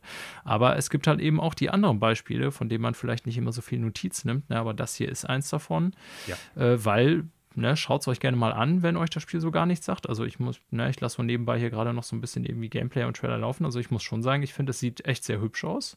Ne, und wenn du da noch sagst, auch komplett synchronisiert und alles, da haben sie dann anscheinend schon mal ein bisschen äh, Liebe reingesteckt, sagen wir mal, in so einen ja. alten Klassiker.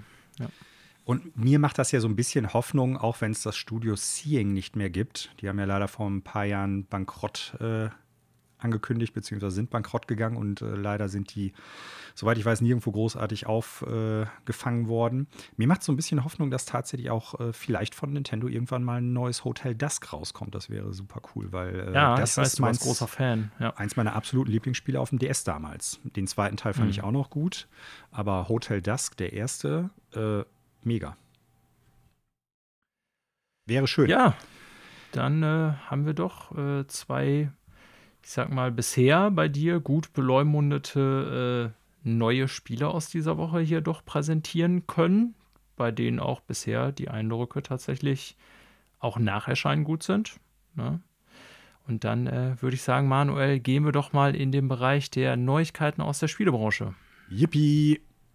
Ja, Manuel, und ähm, ich denke, dass du es mitgekriegt hast. Diese Woche hat uns ein neuen großen Herbst-Release gebracht. Ne? Wir reden ja immer mal wieder hier über den, den Videospielkalender. Du weißt schon, worauf es ja, läuft. Super. Ehrlich. Ähm, ja, aber es ist kein Witz. Äh, und zwar kommt am 11. November 2021 ein Spiel auf die neuen Generationen von Konsolen, also Series XS und PlayStation 5. Und dieses Spiel ist Wer hätte es gedacht? GTA 5. Unglaublich. Ja, GTA 5 äh, ist nicht tot zu kriegen. Äh, also, es gibt jetzt einige Gedanken, die mir dazu durch den Kopf schießen. Erstmal ist es natürlich jetzt keine Überraschung, ne? nicht, dass ihr denkt, jetzt, was wollen die uns da verkaufen? Äh, es war doch schon lange angekündigt. Ja, also ich beziehe mich jetzt tatsächlich nur darauf, ähm, dass es tatsächlich jetzt äh, für diesen Tag eben quasi als Release auf den neuen Konsolen offiziell diese Woche angekündigt wurde. Es war die ganze Zeit vorher angekündigt, dass es in irgendeiner Form portiert wird.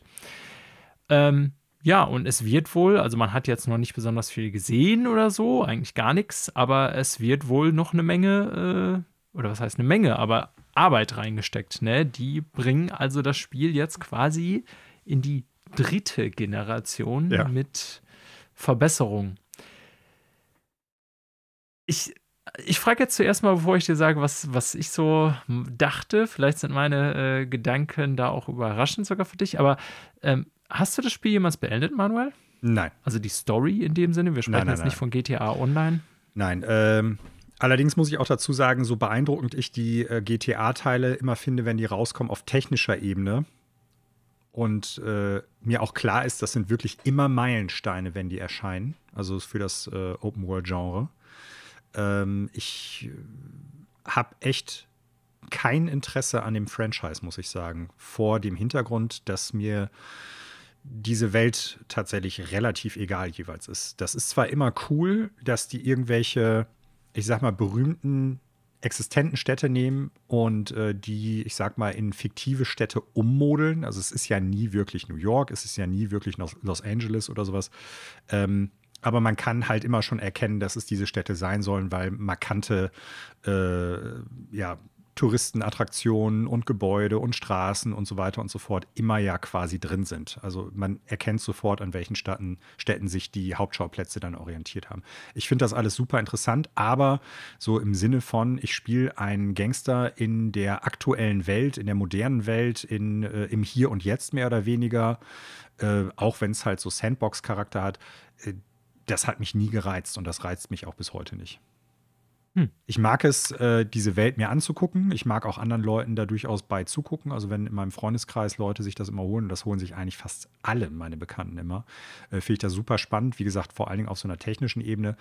Aber äh, so das Gameplay, äh, das Flair und halt vor allen Dingen, ich sag mal, man spielt in der normalen Welt mehr oder weniger, das hat mich nie so richtig gereizt. Also auch vor dem Hintergrund, äh, ich mag durchaus Videospiel auch mal als Eskapismus und äh, weiß ich nicht, das bringt es für mich dann tatsächlich nicht. Selbst wenn es Städte sind, die ich jetzt nicht äh, mal eben morgen besuchen kann oder so, weißt du? Also, ja. nee, äh, tatsächlich habe ich deshalb äh, GTA 5 auch nie durchgespielt.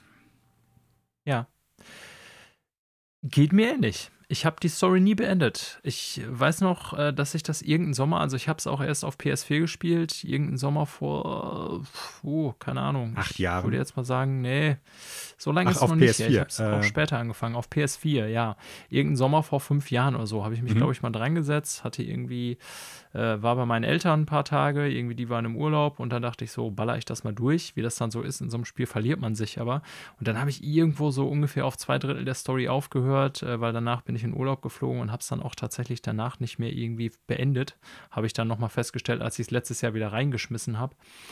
Ähm, und mir fiel dann direkt auf, als ich es letztes Jahr wieder reingeschmissen habe, dass ich tatsächlich die Steuerung bei Rockstar nach wie vor zum Würgen finde. Also ja. Gameplay ist so eine Sache, die die irgendwie nach wie vor finde ich so, das stört mich bei den Spielen schon immer gewaltig, nicht so richtig hinkriegen. Und ich muss auch sagen, ähm, ich fand so coole Missionen dabei damals, aber es war jetzt auch nicht so, wie damals alle irgendwie gefeiert haben, dass das die geilste Story mit den geilsten Charakteren wäre und so. Ich fand die drei Dullis, die man bei GTA 5 spielt, schon immer so ein bisschen drüber bis peinlich irgendwie. Also zumindest mhm. nicht so, was bei mir verfangen hat. Ich weiß, das soll natürlich auch irgendwie Satire und überzogen sein und irgendwie äh, Tropes of American Life und so aufgreifen und so weiter. Ähm, ist schon klar, ne? aber das war tatsächlich auch nie das, was, was mich so bei äh, Rockstar Games fasziniert hat, sondern eigentlich ist es die Welt. Und da komme ich jetzt zu meinen Gedanken. Also ich habe schon jetzt so bei der Ankündigung irgendwie dachte ich so, es war ja schon angekündigt, aber jetzt so mit dem Release-Datum dachte ich, naja, Story habe ich nie beendet, werde ich auch, glaube ich, jetzt nicht nochmal neu anfangen, aber ich würde mir wünschen, dass ich so unabhängig von der Story kann man ja im Prinzip auch, aber so, dass ich auch mit freigeschalteten Fähigkeiten und so weiter und so fort und geilen Knarren und so einfach mal so voll durch die Welt irgendwie durchheizen könnte nochmal im Herbst. Irgendwie dachte ich dann so bei der Ankündigung, ey, das wird garantiert, obwohl die Technik im Grunde alt ist, die hinter dem Spiel steht, wird garantiert auf den neuen Konsolen saugeil aussehen, weil Rockstar sind so crazy, dass sie da halt noch ein ziemlich viel Arbeit reinstecken werden, glaube ich. Ne? Und wir haben jetzt keinen neuen Trailer gesehen oder so. Es gibt ja diesen äh, PS5 Announcement Trailer von letztes Jahr, womit mhm. ja diese PlayStation 5 Konferenz quasi verrückterweise eingeleitet wurde, ja. also mit einem alten Spiel. Ähm, da sah man ja schon mal so irgendwie, ne, hier sieht noch geiler aus und so weiter, aber es würde mich natürlich jetzt schon interessieren, so ein Jahr später und wie es dann im Herbst wirklich dann aussehen wird. Und ich glaube, es wird ziemlich Bombe aussehen. Mhm. Zumindest so dafür, dass es ein wie altes Spiel ist? 2013? 2013, ja. Ja, ähm, genau, dann ein acht Jahre altes Spiel. Ja, und irgendwie dachte ich dann, ähm, wäre schon geil, im Herbst da nochmal irgendwie so mit Karre durch diese digitale, digitale Stadt zu cruisen. Und ähm, weil man muss ja sagen, so, wir haben schon viel über Cyberpunk gesprochen hier, gerade Ende letzten Jahres. Und auch Basti hat ja darüber berichtet, das ist ja tatsächlich eine Sache, die Rockstar einfach besser hinkriegt als alle anderen Studios. Dieses mhm. Gefühl einer simulierten Welt, ne? ja. von Interaktionen mit Passanten über irgendwie Tauchgänge, die man unternehmen kann, äh, bis zu irgendwelchen Freizeitaktivitäten von Golfen über Tennisspielen und so. Das kann halt niemand so gut. Ähm, auch wenn, wie gesagt, die Steuerung, Steuerung immer ein bisschen kacke ist und die Schreibe der Stories lange nicht so gut, also zumindest bei mir ankommt, wie viele die immer so sehen, mhm. ähm, ist das schon einfach so ein, ja, so, ein, so, eine, so eine technische Errungenschaft, was sie da jedes Mal abliefern, die einfach schon echt krass ist. Ja. ja und ähm, insofern, also wenn ich richtig liege, muss man es nicht neu kaufen. Ich hoffe, dass ich da noch richtig informiert bin. Und ich glaube, ich, mhm. ich, ich, also, ne, ich würde auch sogar, glaube ich, noch jetzt so Stand jetzt einen gewissen Geldbetrag hinschmeißen. 70, 80 Euro wahrscheinlich nicht, weil ich, ja, wie gesagt, die Story nicht in Gänze durchspiele. Aber ich bin irgendwie doch der Überzeugung, dass ich es dann tatsächlich nochmal auf PS5 spielen werde, in welcher Form hm. auch immer. Okay.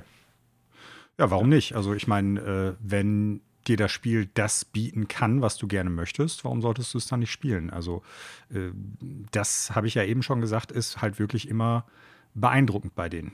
Ne? Also ja. sei es halt so die, die technischen Systeme, die da ineinander greifen, die aber interessanterweise trotzdem selten bis nie meines Erachtens nach zu modernem Gameplay führen. Was äh, bei GTA ja, 5 schon veraltet nicht. wirkte und bei Red Dead Redemption 2, so gut ich das Spiel auch fand, äh, noch eklatanter nach, also wirklich äh, hervorgestochen ist. Das, also Steuerung und Gameplay, Missionsaufbau und so, das sind Sachen, äh, das ist, äh, da sind die auf dem Level von, ich sag mal, den 2000er Jahren im weitesten Sinne hängen geblieben von GTA 4. Und ja. das müssen die für, also sagen wir es mal so, ich glaube, die sollten es verändern. Ich glaube aber, dass wenn die GTA 6 ankündigen und die das exakt genauso behalten wie bisher, die Leute trotzdem wieder 145 Millionen Mal zugreifen und das Spiel kaufen. Denn GTA 5 hat sich mittlerweile 145 Millionen Mal verkauft. Ey, das ist so irre. Also, wenn man so Top 10, Top 20 ähm, der PlayStation-Verkäufe, PlayStation 4-Verkäufe, also der Software-Verkäufe so über die Jahre verfolgt, also fast über die komplette PS4-Konsolengeneration war das ein Titel, 10, der 20. in mhm. den Top 10 oder knapp unterhalb der Top 10 ist. Über ja. die komplette Generation. Das ist irre, wirklich. Okay, für Spieler wie uns muss man natürlich sagen, wir spielen jetzt nicht GTA Online und das scheint für viele einfach echt ja. immer noch ein großes Ding zu sein. Ne? So wie das bei mir auch Destiny seit Jahren ist, sag ich mal.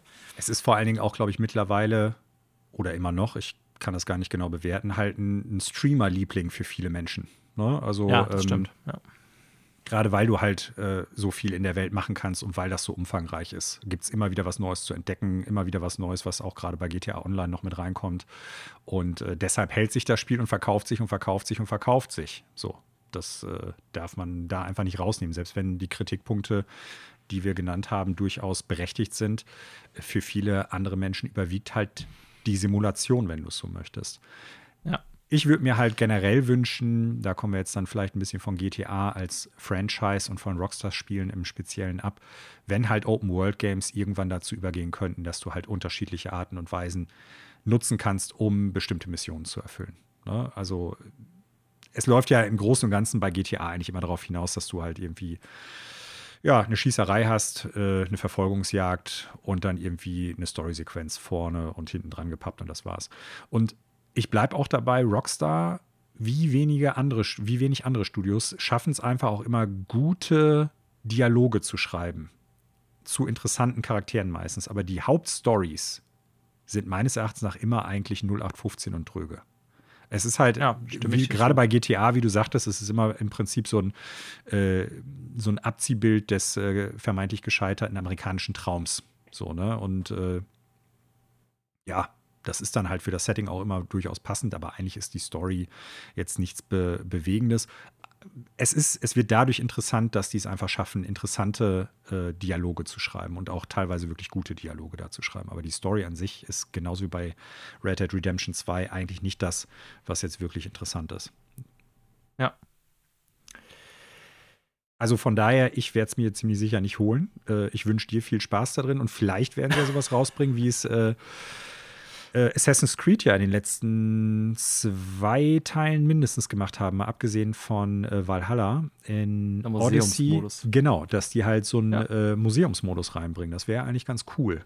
Ne? Das wäre geil, ohne Scheiß. Oder so einfach so ein Steil-G-Modus. So hier, scheiß auf Story Progress und so. Hier hast du eine Karre, kannst dir alle Knarren holen. Jetzt geh mal steil hier in der Stadt. Wobei, also ich bin da jetzt nicht wirklich firm drin, aber gibt es nicht garantiert irgendwelche Cheatcodes für sowas? Also auf PC tausendprozentig, wie das auf Konsole ist. Ich habe mich lange nicht mehr mit GTA so befasst. Ich weiß, dass es da umfangreiche Wikis zu gibt, wo wirklich jeder äh, Shit irgendwie, also ich glaube, allein das IGN GTA Wiki ist äh, unfassbar groß und umfassend und ich meine auch mal irgendwann im Überfliegen da was von Cheatcodes gelesen zu haben, aber wie das auf Konsole dann umgesetzt wird und keine Ahnung, kann ich nicht zu so sagen, aber also Red, ja, Dead, stimmt, Red Dead Redemption 2 hat äh, bestimmte Cheatcodes auf äh, in der PS4-Version zumindest, die mhm. teilweise auch in der Welt versteckt sind, wenn ich das richtig auf dem Schirm habe. Durch ah, so okay. kryptische Hinweise und sowas alles.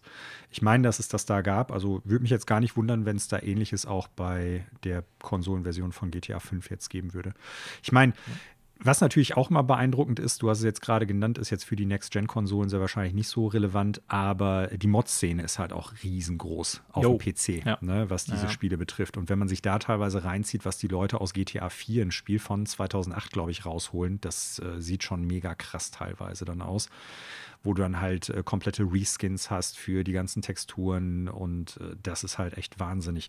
Ich meine, Wäre ja auch gar nicht so, so uncool, wenn die sagen würden, ähnlich wie Bethesda bei den Konsolenspielen, also bei Skyrim oder auch bei Fallout, glaube ich, äh, dass sie sagen, wir lassen einen äh, Mod-Store zu. Ja.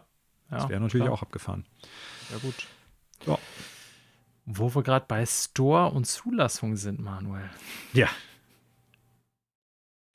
Wolltest du jetzt wir mal hier über ein paar ja, Äpfel sprechen? Über epische genau, Äpfel? Genau, wir haben es ja lange umschifft. Ähm, auch weil es ich sag mal, den Kernbereich, mit dem wir uns hier befassen, sprich Videospiele, betrifft, aber die Klage, es geht hier um Epic versus Apple, eigentlich eine ganz andere Ursache hat. Ne? Und äh, ja. ich habe es jetzt diese Woche mal das Thema auf die Liste gesetzt. Ähm, für diejenigen, die gar nichts davon gehört haben, also Epic führt ne, die Hersteller von äh, Fortnite natürlich vor allen Dingen, aber auch eben der Unreal Engine äh, führen einen Rechtsstreit gegen Apple. Ja, und der orientiert sich vor allen Dingen daran, dass die das äh, Quasi-Monopol von Apple als Anbieter von Software auf ihren eigenen Geräten eingreifen wollen, sprich den App Store. Ja, und ähm, das Ganze ist in Kürze so entstanden, dass Fortnite, die ja äh, in-Game-Verkäufe benutzen. Also in Fortnite werden ja Items verkauft und Seasons und was weiß ich was.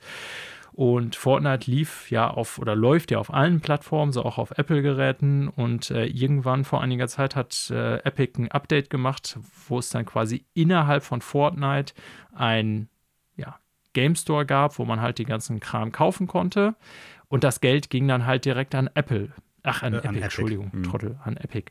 So, und damit haben sie, äh, ja, die Richtlinien von Apple verletzt, weil Apple, so wie eigentlich alle anderen Hersteller von eigenen Plattformen oder eigenen Store-Betreiber, einen Prozentsatz aller Verkäufe abkassiert, die über ihren Store getätigt werden.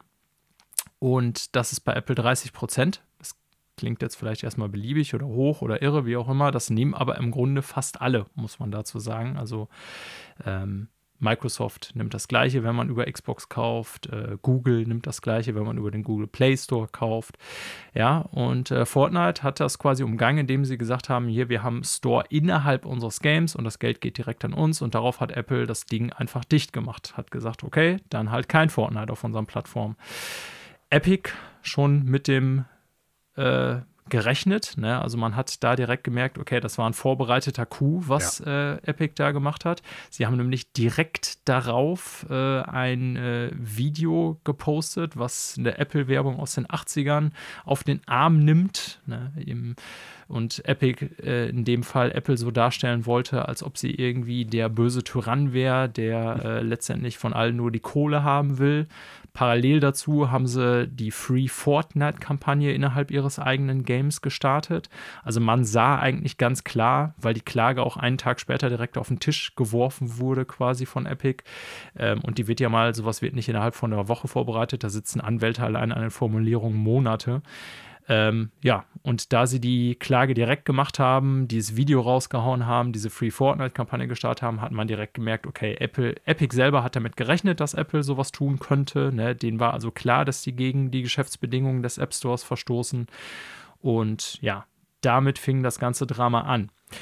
Jetzt wollen wir hier, glaube ich, Manuel, also du kannst natürlich gerne aus deiner Sicht interessante Dinge gleich ansprechen, aber ich habe mir gedacht, wir werden jetzt nicht hier das ganze juristische aufdröseln. Ähm, über Begriffsdefinition, ist Fortnite ein Spiel oder ist Fortnite eine Plattform?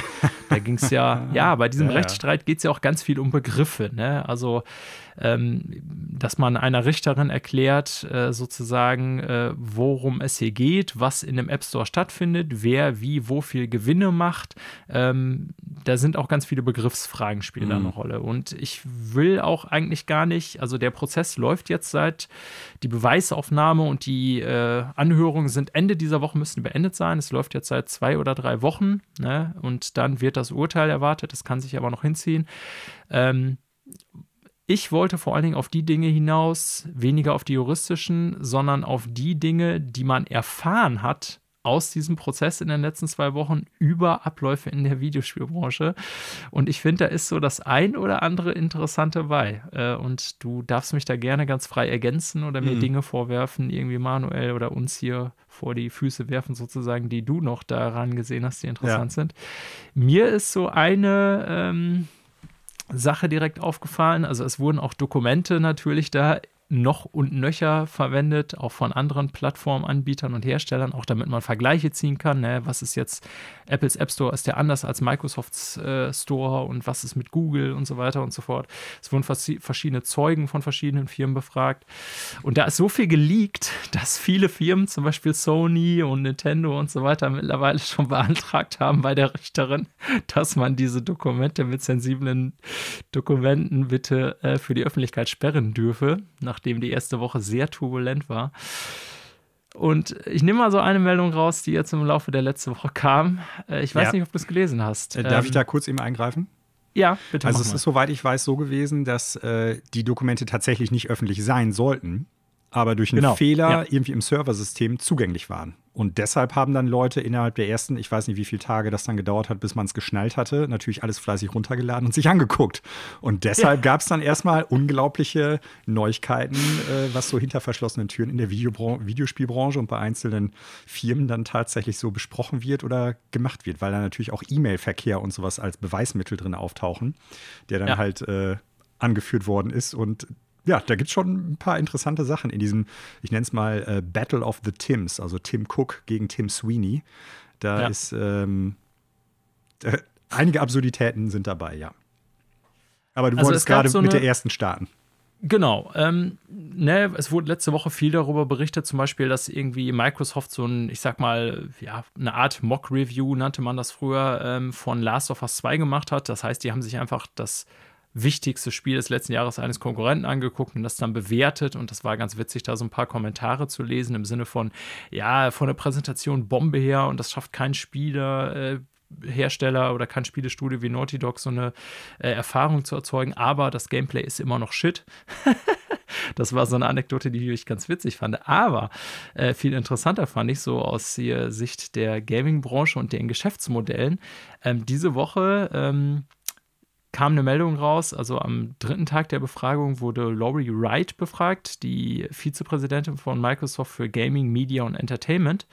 Und da ging es um das Geschäftsmodell von Microsoft. Ne? Also man wollte da wohl offensichtlich so einen Vergleich haben, so im Sinne von, ja, was verdient ihr denn wirklich über euren Store? Weil es geht ja da darum, um die Geräteanbindung, ne? weil Apple quasi auf seinen Geräten ein, äh, Mono ja, ein Monopol hat, mehr oder weniger mit seinem Store und dadurch die ganze Software laufen muss, versucht man da juristisch sozusagen anzugreifen greifen. Und ähm, dann wurde im Zeugenstand, als die Dame da stand, äh, klar, dass nach ihrer Aussage Microsoft an Xboxen de facto null Gewinn macht, also Verlust tatsächlich. Mhm. Und ähm, ich weiß, das ist jetzt so nichts ganz Neues in dem Sinne, als dass Spielehersteller ja, zumindest am Anfang vor allen Dingen einer Konsolengeneration versuchen, diese eigentlich ziemlich teure Technik eher unter Preis zu verkaufen. Äh, das kehrt sich dann natürlich im Laufe einer Generation immer so ein bisschen um, ne? dass dann die Technik günstiger wird natürlich und äh, ja, eben der vom Preis her abgewertet wird, was da so drin verbaut ist und so weiter. Aber das fand ich dann tatsächlich eine krasse äh, Erkenntnis oder Aussage, dass sie gesagt haben, ja, so an Xbox als Konsole haben wir, wenn man mal ehrlich ist, genau gar nichts verdient über die Jahre. Also null, niente. Das ist, das heißt, mhm. das komplette Geld, was Microsoft in dem Bereich erzielt, wird eben über die anderen Wege erzielt. Ja, äh, man darf nicht dabei vergessen, erstens, äh, also das ist ja so ein, ich sag mal, offenes Geheimnis gewesen, sowas, äh, die Xbox-Konsole als Umsatztreiber, als Gewinnbringer im Prinzip für die Xbox-Marke halt betrifft. Microsoft hatte damals bei der Xbox One, äh nicht bei der One, bei der ursprünglichen OG Xbox ja schon, ich sag mal, ordentlich vorgelegt. Das war ja auch eine ziemlich starke Konsole, was so die Recheninnereien betrifft, ähm, zum Zeitpunkt, als sie rausgekommen ist, dass die da ziemlich erstmal ins Rot gegangen sind, um das Ding an den Markt zu bringen und halt zu etablieren. Und das hat sich dann ja zumindest äh, also bei der 360 fortgeführt, dass man ja gerade am Anfang dieses Loss-Leader-Prinzip gefahren hat, das du gerade schon gesagt hast. Also Konsole für, für weniger verkaufen, als sie in der Produktion kostet, in der Hoffnung, dass man es halt durch äh, Software und Peripherie äh, Sachen halt wieder reinkriegt, das Geld. Oder wenn dann, ich sag mal, die Fertigungsstraßen der Produktion halt so reif sind und die Absatzzahlen so hoch sind, dass das dann halt die Produktionskosten so weit runtergehen, dass man dann halt ins Plus kommt. In der 360-Generation ist allerdings dann was passiert, Daniel. Da wirst du dich vielleicht dran erinnern können, den äh, sogenannten Red, Red, Ring, Ring of, of, Death, Äh, der den ganzen äh, Plan, glaube ich, auch noch ordentlich was, äh, ja, einige, einige Werkzeuge ins Getriebe geschmissen hat. Ja, und dann ist halt die Xbox One halt wie Blei in den Ladenregalen äh, liegen geblieben. Ne? Also, das wundert mich jetzt tatsächlich so nicht wirklich, dass die Konsolen. Ja, ich fand es schon beeindruckend, ne? weil man muss ja sagen, es gehen, auch bei PlayStation kann man davon ausgehen, dass das wahrscheinlich ähnlich sein wird. Da gehen irgendwie über 100 Millionen Dinger so über den Ladentisch, ne? auch insgesamt Xboxen ja, weit im dreistelligen Millionenbereich verkauft worden, also über alle Generationen. Hm. Also eigentlich nicht überraschend, wie du schon sagst, weit. aber naja, also ja, unter weit, 200 Millionen, würde ich jetzt mal behaupten. Ja, okay, sagen wir es so. Aber nichtsdestotrotz dachte ich dann noch so, ja krass, ähm, das zeigt einem eigentlich nochmal so im Vergleich zu auch zum Beispiel zum PC. Ne? Der PC hat natürlich immer die überlegene Technik, aber man muss ja auch sagen, wenn man sich einen aktuellen Gaming-PC zusammenbaut, ist man halt sehr schnell im vierstelligen Bereich ja. oder eigentlich immer.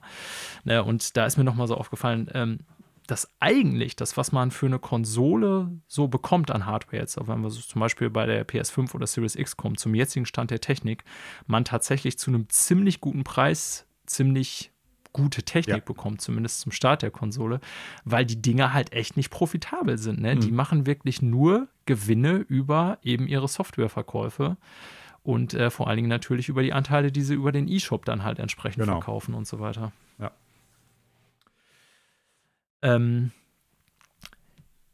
eine weitere Sache, die ich auch noch ganz interessant fand, wie gesagt, Manuel, hake gerne mal ein, weil das mhm. ist ja so ein ganzes Konvolut an Informationen, was da jetzt rausgekommen ist. Ne? Wir haben uns ja jetzt, ich sag mal, ungünstigerweise da nicht abgesprochen äh, oder nicht, ich sag mal, unsere Listen verglichen, welche bei dir eventuell draufstehen, welche Neuigkeiten und welche bei mir diesbezüglich. Ja. Äh, so, also von daher. Ähm, ich habe da noch so ein paar kleinere Anekdoten, die werde ich, glaube ich, auf jeden Fall hinte, äh, hinten noch dranhängen. Und wir gucken mal einfach, äh, ratter du doch mal deine Liste runter und ich denke, da wird einiges dabei sein, was ich auch noch mal so im Blick hatte. Ja.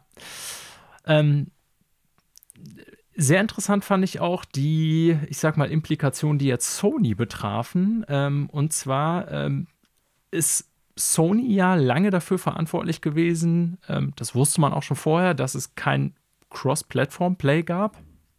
Und tatsächlich hatten wir sogar hier in der Sendung mal erwähnt, waren ja ähm, Fortnite und ich vergesse immer den Namen, das Fußball-Autospiel. Rocket League. Rocket League, danke die ersten, die das System genutzt haben, meines Wissens nach auf PlayStation, also die äh, ja eben Cross-Platform-Play anboten. Und äh, man hat damals ja schon gemutmaßt, sozusagen, ja, hier Epic, Fortnite, das ist so das Ding. Ne? Sony will sich da irgendwie sozusagen nicht in die Nessen, Nesseln setzen, was so äh, das Ansehen angeht, weil Microsoft und Sony zu dem Zeitpunkt schon gesagt hatten, ja, ey, klar, auf unseren Plattformen, äh, wir machen das. Ne? Jeder war schon irgendwie überrascht, dass Nintendo das so irgendwie mitgeht, diesen Weg. Und äh, tatsächlich ist es wohl so, dass ähm, Sony da erstmal sozusagen äh, gesagt hat, nö, die Tür lassen wir zu. Und Epic äh, tatsächlich erreicht hat, durch einen Deal mit Sony äh, Cross-Plattform zu ermöglichen. Also quasi da, ähm, ja, den, in dieser Hinsicht zumindest tatsächlich Sony äh, quasi diese Tür geöffnet hat und äh, den äh, Pioniergeist da vorangetrieben hat. Sony hat sich das Ganze natürlich bezahlen lassen, denn mhm. Sony hat, und das geht aus diesen Dokumenten hervor, ähm, Epic hat halt angefragt, ja, hier, Cross-Plattform, Fortnite, wir sind die geilsten Typen der Welt, Fortnite ist das Wichtigste der Welt, ihr müsst das auch möglich machen. Und Sony hat dann wohl gesagt, ja, ist ja toll, aber was haben wir davon? also, wenn auf anderen Plattformen sozusagen Leute sich Fortnite holen und den ganzen Kram über Fortnite dann kaufen im Game und so, dann geht das Geld ja an uns vorbei, weil die das eben nicht auf PlayStation machen, sondern vielleicht auf Xbox oder auf PC oder Switch. Also für diese Ausfälle gebt uns doch mal irgendwie ein bisschen Geld. Und äh, tatsächlich hat Epic, Epic, einen solchen Deal mit Sony erreicht. Mhm. Und äh, das ist wohl der Grund, warum Sony dann letztendlich Cross-Platform-Play äh, auch ermöglicht hat und den Schalter umgelegt hat in einer sehr simplen Analogie. Ja. Fand ich auch sehr interessant. Also eigentlich bestätigt das Gerücht damals, dass Epic so der treibende Grund war, aber nicht nur irgendwie, ich sag mal, was Sony Angst hatte vor schlechter Publicity, sondern eben, weil äh, Epic einfach ja, hat Kohle rüberwandern lassen, sozusagen. Ja, und man darf nicht vergessen, also ich glaube, äh, egal wie man es dreht oder wendet, Fortnite ist für beide Vieren also Sony und Epic, schon äh, in der Kombination auch ein richtig großes Ding gewesen, denn äh, Fortnite war bisher, wenn ich das richtig gelesen habe, äh, die auf Sony die am stärksten verkaufte SKU, also äh, Einheit des Spiels, ne, mit 40% Nutzerbasis auf PlayStation. Ja, und dass klar, sie da Epic dann, hatte da ein Interesse dran, definitiv. Genau. Ja. Und äh, dass vor allen Dingen dann auch Sony sagt, ähm, ja gut, wir werden das Spiel jetzt nicht ganz abstoßen, weil auch da wird es Leute geben, die sagen, ja, ich möchte äh, Fortnite auf der Play PlayStation 4 spielen, wo meine ganzen Kumpel unter Umständen sind, äh, dass die da nicht so leichtfertig sagen, wir öffnen da im Prinzip die Pforten, damit ihr mit anderen Leuten spielen könnt, kann ich dann auch wohl durchaus verstehen. Ne? Ähm, ja. ja, Business as usual auf einer gewissen Ebene. Ja. Was ich krass fand, war, äh, dass rausgekommen ist, dass äh, Fortnite äh, in den Jahren 2018, 2019 9 Milliarden an Umsatz generiert hat. Das war Punkt 4 auf meiner Liste. Alter, 9, Milliarden. Ich habe gedacht, als ich die Zahl gelesen habe, Alter, wollt ihr mich verarschen? Ne? Und dann dachte ich direkt irgendwie an meinen Neffen, der auch so ein Suchti ist und da wahrscheinlich, ich weiß es nicht, äh, die Kohle irgendwie an die Milliarden Wand reingesteckt hat. Wow, ey mit diesem einen Produkt, also ich habe ja schon mal meine Meinung zu Fortnite kundgetan, ich bin ja wirklich kein Fan, ne? Und ähm, ja gut, zur Bewertung dieses Kampfes der Giganten können wir gleich noch kommen, aber das war so Punkt 4 auf meiner Liste, diese Zahl, Wahnsinn, wirklich. Ja. Also, ne, das muss man sagen, ist halt einfach äh, ja, eine Cash-Cow und mal, äh, mal ganz ernsthaft, an sich. Ich glaube, dass es auch nicht nur darum geht, wie viel Apple im Endeffekt oder andere Storefronts jetzt halt als äh, Storefront-Inhaber abgreifen, wenn man da ein Spiel oder irgendwie ein Produkt halt reinsetzt, sondern ich glaube tatsächlich langfristig gesehen wird äh, das das Ziel sein von Epic zu sagen, pass mal auf, wenn wir da erstmal die Tür aufhaben, wenn wir die Brechstange angesetzt haben und damit reinkommen in diese Tür, und es da so einen Präzedenzfall gibt, dann werden wir irgendwann auch gucken, dass wir den Epic Store auf alles schmeißen können, ohne dass da irgendjemand klar. was von kriegt. Das ist, das ja. ist das Ziel von denen. Fortnite, ja. klar, das ist die eine Sache. Da, aber ich glaube, ob die jetzt dann irgendwie 30 Prozent abdrücken müssen oder 12 oder 10, das ist natürlich Ach, viel ist Geld. Scheißegal. Aber gemessen an den Massen egal. Und wenn die jetzt halt so viel Geld reinpumpen, die haben jetzt in den, in den Epic Store bisher, auch das ist ja dabei rausgekommen, knapp eine Milliarde reingesteckt an Exklusivtiteln gemacht, und so, ja. ne? Ja. Äh, um die ganzen Sachen, die, die umsonst dann halt angeboten werden können an Spielen, da halt äh, reinzuholen. Äh, die wollen den Epic Store überall drauf haben. Das, ja. ist, das ist das Endziel von denen. Fortnite ist ja. so quasi der, der erste Ansatzpunkt für die Brechstange. Das trojanische Pferd. Mhm. Ja, und da können wir gleich auch mal, jetzt sind wir schon da über die Bewertung sprechen. Also, ne, falls es hier so irgendwie, ähm, ne, liebe Zuhörer, vielleicht auch jüngeren Jahrgangs, äh, lasst euch doch bitte von dieser Firma nicht für blöd verkaufen, ja. Also letztendlich geht es da um zwei Milliarden Konzerne, Nein, da muss ich widersprechen. Das eine ist ein Billionenkonzern und das andere ein Milliardenkonzern. Ja, das stimmt. Okay, das, sagen wir so. Was das Apple Ganze nicht besser macht, so eigentlich ist natürlich schon noch eine andere Hausnummer. Naja, aber letztendlich geht es da um knallharte wirtschaftliche Konzerninteressen ja. und Tim Sweeney ist immer noch alleiniger Mehrheitseigner bei Epic. Das muss man sich auch immer wieder klar machen. Das ist krass. Der hat immer noch über 50 Prozent alleiniger Aktienbesitz. Habe ich letzte Woche noch mhm. nachgeguckt. Mhm. Also der Typ hat so viele Milliarden mittlerweile auf dem Konto, dass der gar nicht mehr weiß, wo er morgens die Tür rauslassen, äh, aufmachen soll, weil die Geldscheine sich in seinem Haus stapeln quasi. Ja, die Sparkasse ähm, hat schon angerufen, das Konto ist voll. So sieht's aus. So, der, hat, der muss schon so einen Geldspeicher Dagobert Duck-Style bauen. Naja, also ich finde das Ganze ja äh, tatsächlich hochnotpeinlich. Ist natürlich klar, dass äh, Epic äh, oder beide da versuchen, auch mit einer Menge dreckiger PR-Wäsche ja. sozusagen äh, umzugehen. Ne? Und äh, Epic da sich die ganze Zeit so aufspielt, als irgendwie äh, Fortnite. Quasi der Robin Hood der, der, der Branche. Robin Hood der. Devs, so, ne? Ja. Hochnotpeinlich.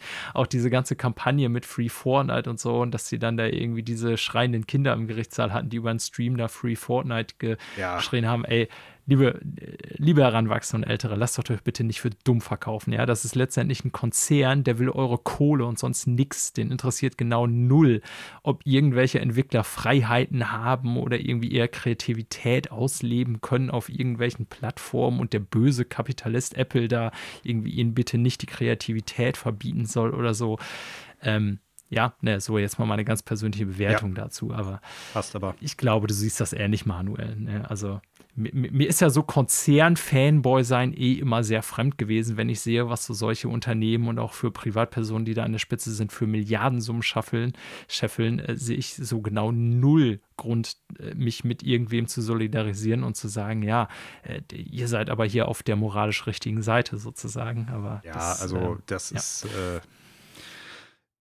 ich sag's mal so, ne? Also, das ist wirklich der Versuch, die, die Fangemeinde oder die Spielergemeinde äh, zu mobilisieren auf einer Ebene, die man schon fast als äh, ja, Lüge irgendwie bezeichnen kann, weil es geht da nicht darum, dass ihr, liebe Fortnite-Spieler, im Großen und Ganzen dann bessere Rechte haben. Weil, sagen wir mal ganz ernsthaft, angenommen, es kommt dazu, dass Apple hingeht und sagt, okay, ihr werdet jetzt äh, die Möglichkeit haben, die V-Bucks äh, direkt bei Fortnite im Apple Store zu äh, im, im, Fortnite Store auf iOS-Geräten zu kaufen. Oder äh, ihr werdet jetzt direkt äh, die Möglichkeit haben, Spiele, liebe Epic äh, Studios, nicht mehr für 30 Prozent bei uns im Store an, anzubieten, sondern für 10 eure V-Bucks da draußen, die werden dadurch nicht günstiger. Ihr werdet den gleichen ja. Preis zahlen. Das wird hundertprozentig marginal günstiger, wenn überhaupt. Das wird sich nicht äh, an, an euch irgendwie weiter genau. spürbar machen, äh, spürbar machen.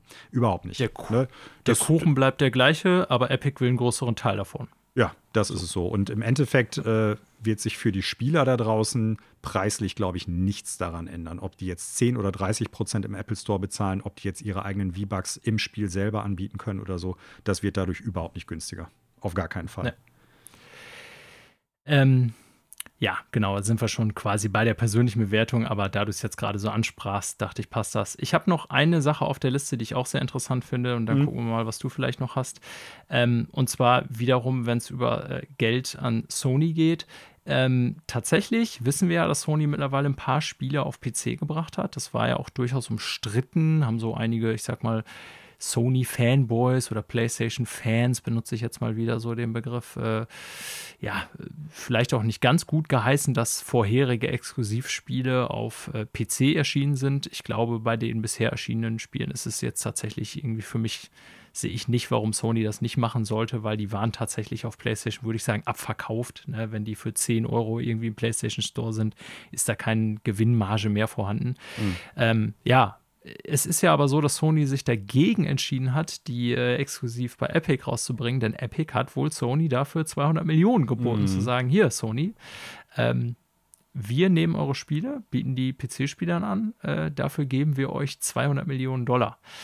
Und äh, wir wissen, Sony hat das nicht gemacht, ähm, aber ist interessant und das würde sehr auch in deine äh, Argumentationslinie gehen, Manuel, dass eigentlich Epic natürlich nur ein Interesse daran hat, seinen äh, eigenen Store möglichst attraktiv zu gestalten. Ne? Mhm. Und das wäre natürlich, glaube ich, schon durchaus, äh, ich weiß nicht, ob es verkaufszahlentechnisch was gebracht hätte, aber ich glaube, das wäre für Epic tatsächlich ein ziemlicher Imagegewinn ja. gewesen, zu sagen, hey, PlayStation-Spiele, die haben sehr guten Ruf, die Exclusives, deswegen kaufen Leute PlayStation. Und ihr könnt jetzt auch auf PC kriegen, aber nur bei uns. Mhm. Hat nicht geklappt, aber fand ich auch da ganz interessant, dass Epic einfach versucht hat, so mit der Kohle, die ihn unter anderem Fortnite in Massen rein äh, spült, dass sie versuchen, mit dieser Kohle äh, ihren eigenen Marktzugang, ihren eigenen Store sozusagen besser im Markt zu präsentieren. Ja, das macht wahrscheinlich jeder, aber das macht Epic auch äh, durchaus mit ja, hinter den Kulissen relativ äh, aggressiv, aggressiv würde ich ja. jetzt mal so sagen, die letzten Jahre, ja. ja finanziell sehr aggressiv unterwegs, was das betrifft. Äh, ich glaube, die haben für Borderlands 3, wenn ich das richtig gesehen habe, 115 Millionen hingelegt für die Exklusivität. Äh, so, ne? also das. Ja. Die, die schleu, also die kleckern gerade nicht, aber äh, wie gesagt, da geht es im Großen und Ganzen um die Etablierung dieses Stores allgemein und halt auf so vielen Plattformen wie möglich weil äh, auch da Fortnite, ich habe es eben schon gesagt, 40 Prozent der Nutzerbasis auf äh, Sony-Plattformen, also PlayStation und ich glaube nur 5 oder 6 Prozent überhaupt auf iOS-Plattformen, also verschwindend gering im Vergleich dazu. Äh, und ja. da, da geht es, wie gesagt, darum, dass halt ein Präzedenzfall geschaffen werden soll, mit dem die auch den Store da drauf kriegen. Ähm, ja. Ich habe noch, also hast du soweit alles oder? Äh, ja, ich, also so von den Sachen, die ich jetzt aus diesen, ich sag mal, knapp zwei Wochen an Beweisaufnahme äh, entstanden sind und aus den Dokumenten geleakten oder öffentlich Zugang waren, waren das so die Dinge, die ich mir notiert habe, die ich interessant fand. Ich hätte auch noch am Ende so eine kleine Einschätzung, was passiert, wenn der Rechtsstreit in welche Richtung ausgeht, so die ah, Implikation okay. dessen, da können wir gleich noch drüber reden, aber jetzt bin ich erstmal gespannt, was du noch so auf der Liste hast, was so bei dir interessant war. Also ich habe jetzt gar nicht so viel größere Sachen. Ne? Also es gibt da mit Sicherheit noch so ein oder zwei Sachen, die mir durchgegangen sind. Und ich glaube, es gibt auch noch viele Dokumente, die da unter Umständen nicht geleakt worden sind, wo noch absurderes Zeug drin ist. Aber was ich ganz interessant fand, was jetzt nicht direkt mit diesem Leak zu tun hat, sondern mit dem, ja, äh, mit dem Rechtsstreit an sich und auch mit der Anhörung und so, äh, sind noch so ein, zwei Quotes, die äh, Games Industry bis äh, rausgehauen hat. Unter anderem nämlich äh, hatte wohl tatsächlich im Eröffnungsplädoyer der, die Epic-Anwälte versucht, das Ganze so hinzustellen. Ja, es gibt ja viele Fortnite-Spieler, äh, sind ja Kinder und äh, die Freundschaft zu deren Kindern, die dann halt auf anderen Plattformen spielen oh, und ja. äh, dann oh, halt nicht miteinander spielen gelesen. kann, wird dadurch ja quasi auseinandergerissen. Ne? Also durch äh, also das, das ist einfach unglaublich, ne? Was da, also wie, wie, auf Englisch würde man sagen, so heavy-handed da wirklich argumentiert wird, wie, also wie, wie unverhohlen billig und äh, emotional da versucht wird, irgendwie jemanden einzufangen. Es ist äh, schon echt interessant. Umgekehrt natürlich auch, äh, dass Apple dann halt versucht hat, das Ganze so hinzustellen, ja, Epic versucht jetzt hier quasi äh, den Leuten eine Welt zu präsentieren, in der, nee, eine Welt zu präsentieren, die besser ist, wenn Apple halt äh, eingeschränkt wird in den Möglichkeiten, halt seinen Store zu reglementieren. Aber es wird keine bessere Welt sein, sondern eine schlechtere. Wirklich, was, was für eine Argumentation ist das im Endeffekt? Ich, ich verstehe es oh, nicht. Mann, ey. Also, das ist wirklich unfassbar. Mhm. das ist, äh, das, das sind so Sachen, wo ich dann denke, also, ein, ein Richter, eine Richterin kann doch da eigentlich gar nicht drauf reinfallen auf irgendeiner gewissen Ebene, aber vielleicht funktioniert das ja. Ich meine, ich kenne das Rechtssystem, ich bin kein Jurist und ich kenne noch viel weniger das amerikanische Rechtssystem, was da ja halt äh, zugrunde liegt. Aber es ist halt äh, wirklich unglaublich. Genauso wie das, was du eben schon sagtest, halt versucht wurde zu argumentieren. Fortnite an sich ist ja kein, äh, kein Spiel, sondern halt eine Plattform, wurde ja argumentiert und wo der Richter dann drauf äh, gesagt hatte, ja, aber wenn mein Kind mir zeigt, welches Spiel es spielt und es spielt Fortnite, warum ist es dann kein Spiel? Tim Sweeney sagt, es ist ein Phänomen, das äh, ne, Phänomen that transcends gaming. Hm, so sagt das, er. Das Traurige ist, dass es halt durchaus äh, ja, popkulturell betrachtet auf einer gewissen Ebene stimmen mag, ne? weil es halt einfach einen ja. kulturellen Einschlag hat, den die meisten anderen Spiele nicht mal im Ansatz hinkriegen. So, ne? Durchaus. Äh, super interessant auch. Äh, es wurde zweimal die Frage gestellt, äh, oder ja, Frage, ja doch, ähm, es wurde zweimal die Frage von Anwälten gestellt bisher, ob Stadia jetzt tatsächlich den äh, Geist aufgegeben hat oder ob es noch existiert. Und die Frage konnte bisher noch nicht beantwortet werden. Ich, äh, Laut Googles eigener Aussage ist Stadia alive and well, haben sie noch bekannt gegeben vor kurzem. Sehr wahrscheinlich keine... aufgrund von solcher Rückmeldung. Ich weiß es auch nicht. Also, ja. Es ist wirklich in Absurdität, äh, an Absurdität kaum zu überbieten. Äh, es ist super interessant, was da halt auch, ja, aus der Videospielbranche jetzt gerade so ein bisschen äh, an die Öffentlichkeit tritt, was wir als Videospieler gar nicht wirklich wahrnehmen. Aber wie du es eingangs schon gesagt hast, grundsätzlich ist es etwas, was jetzt erstmal unseren Fokus der Sendung hier also maximal streift. Aber jetzt erstmal noch nicht so richtig, richtig hart trifft. Ne? Also solange der Rechtsstreit, sage ich ja mal, jetzt noch läuft. Welche genau. Implikationen das haben kann, je nachdem, wie der ausgeht, der Rechtsstreit. Das ist ja was, worauf du jetzt, glaube ich, noch zu sprechen kommen wolltest. Richtig, das wäre so der letzte Punkt. Und da äh, muss man dann abwarten, wie das Urteil ist, weil ich glaube, also kann ich ja schon mal vorwegnehmen, ich wollte dir jetzt nicht ins Wort fallen, aber ich glaube, falls Epic diesen Rechtsstreit gewinnt, das glaube ich nicht irgendwie, weil ich besonderer Experte bin, ich glaube, das sagen so ziemlich alle, dann wird, wird, würde das zu tektonischen Verschiebungen in der Branche führen, weil damit im Grunde allen Stores auf Geräten, so egal ob PlayStation, Microsoft eben, die haben ja ihren eigenen Store auf der Xbox oder eben auch Google Play Store oder so, im Grunde fast ihre Geschäftsgrundlage entzogen wird von einem Moment auf den anderen. Ne? Und die Richterin hat das ja auch in einem Prozess ganz klar gemacht, ähm, dass das Ganze jetzt erstmal natürlich konkret um diesen Fall äh, Epic bzw. Fortnite äh, gegen Apple geht aber dass äh, es Ramifications, also ne, auch massive Auswirkungen auf ähm, den kompletten Bereich dieser E-Stores haben wird oder würde. Ähm, ist der Präzedenzfall, ist, ne?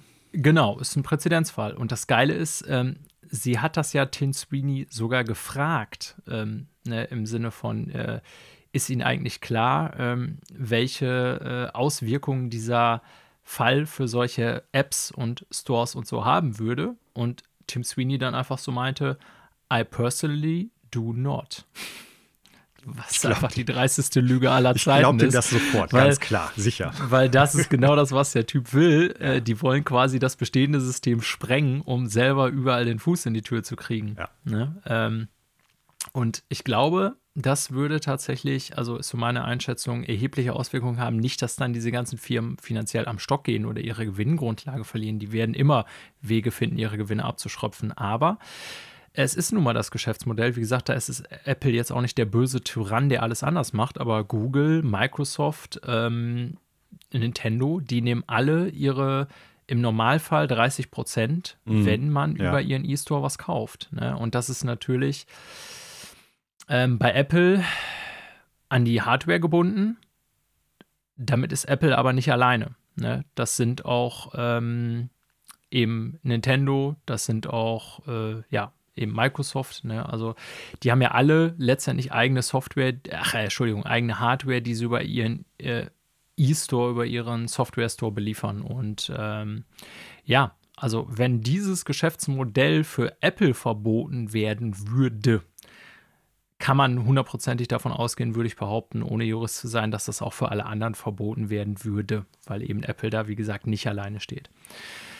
Und dann müsste man schauen, wie ist das dann so auf PlayStation? Haben wir dann äh, andere Stores als den Sony Store? Gibt es da dann drei oder vier nebeneinander, einen eigenen Microsoft Store, einen eigenen Sony Store und so weiter? Wie wäre das äh, mit den Konsolenpreisen? Weil wir haben jetzt vorhin darüber gesprochen, dass die eigentlich zu einem Verlust verkauft werden, weil die Gewinne werden woanders gemacht. Müsste dann für eine PlayStation dann auf einmal 700 Euro bezahlen. Also nicht von einem Monat auf den anderen, aber du verstehst, was ich meine. Mhm. mhm.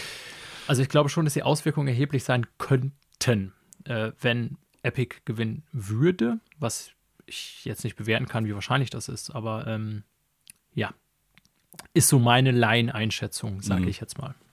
Ja, du kannst es natürlich auch versuchen, in eine andere Richtung zu denken, nämlich zu sagen, äh, das erleichtert unter Umständen Leuten wie äh, Microsoft und Sony Game Pass und ähnliche Äquivalente als äh, Download-Apps auf verschiedenen Geräten anzubieten ne, und das leichter zugänglich zu machen. Also ich weiß nicht, inwieweit das äh, mittel- bis langfristig dann wirklich dazu führt, dass die so viel weniger dann einnehmen. Das kann ich überhaupt nicht sagen.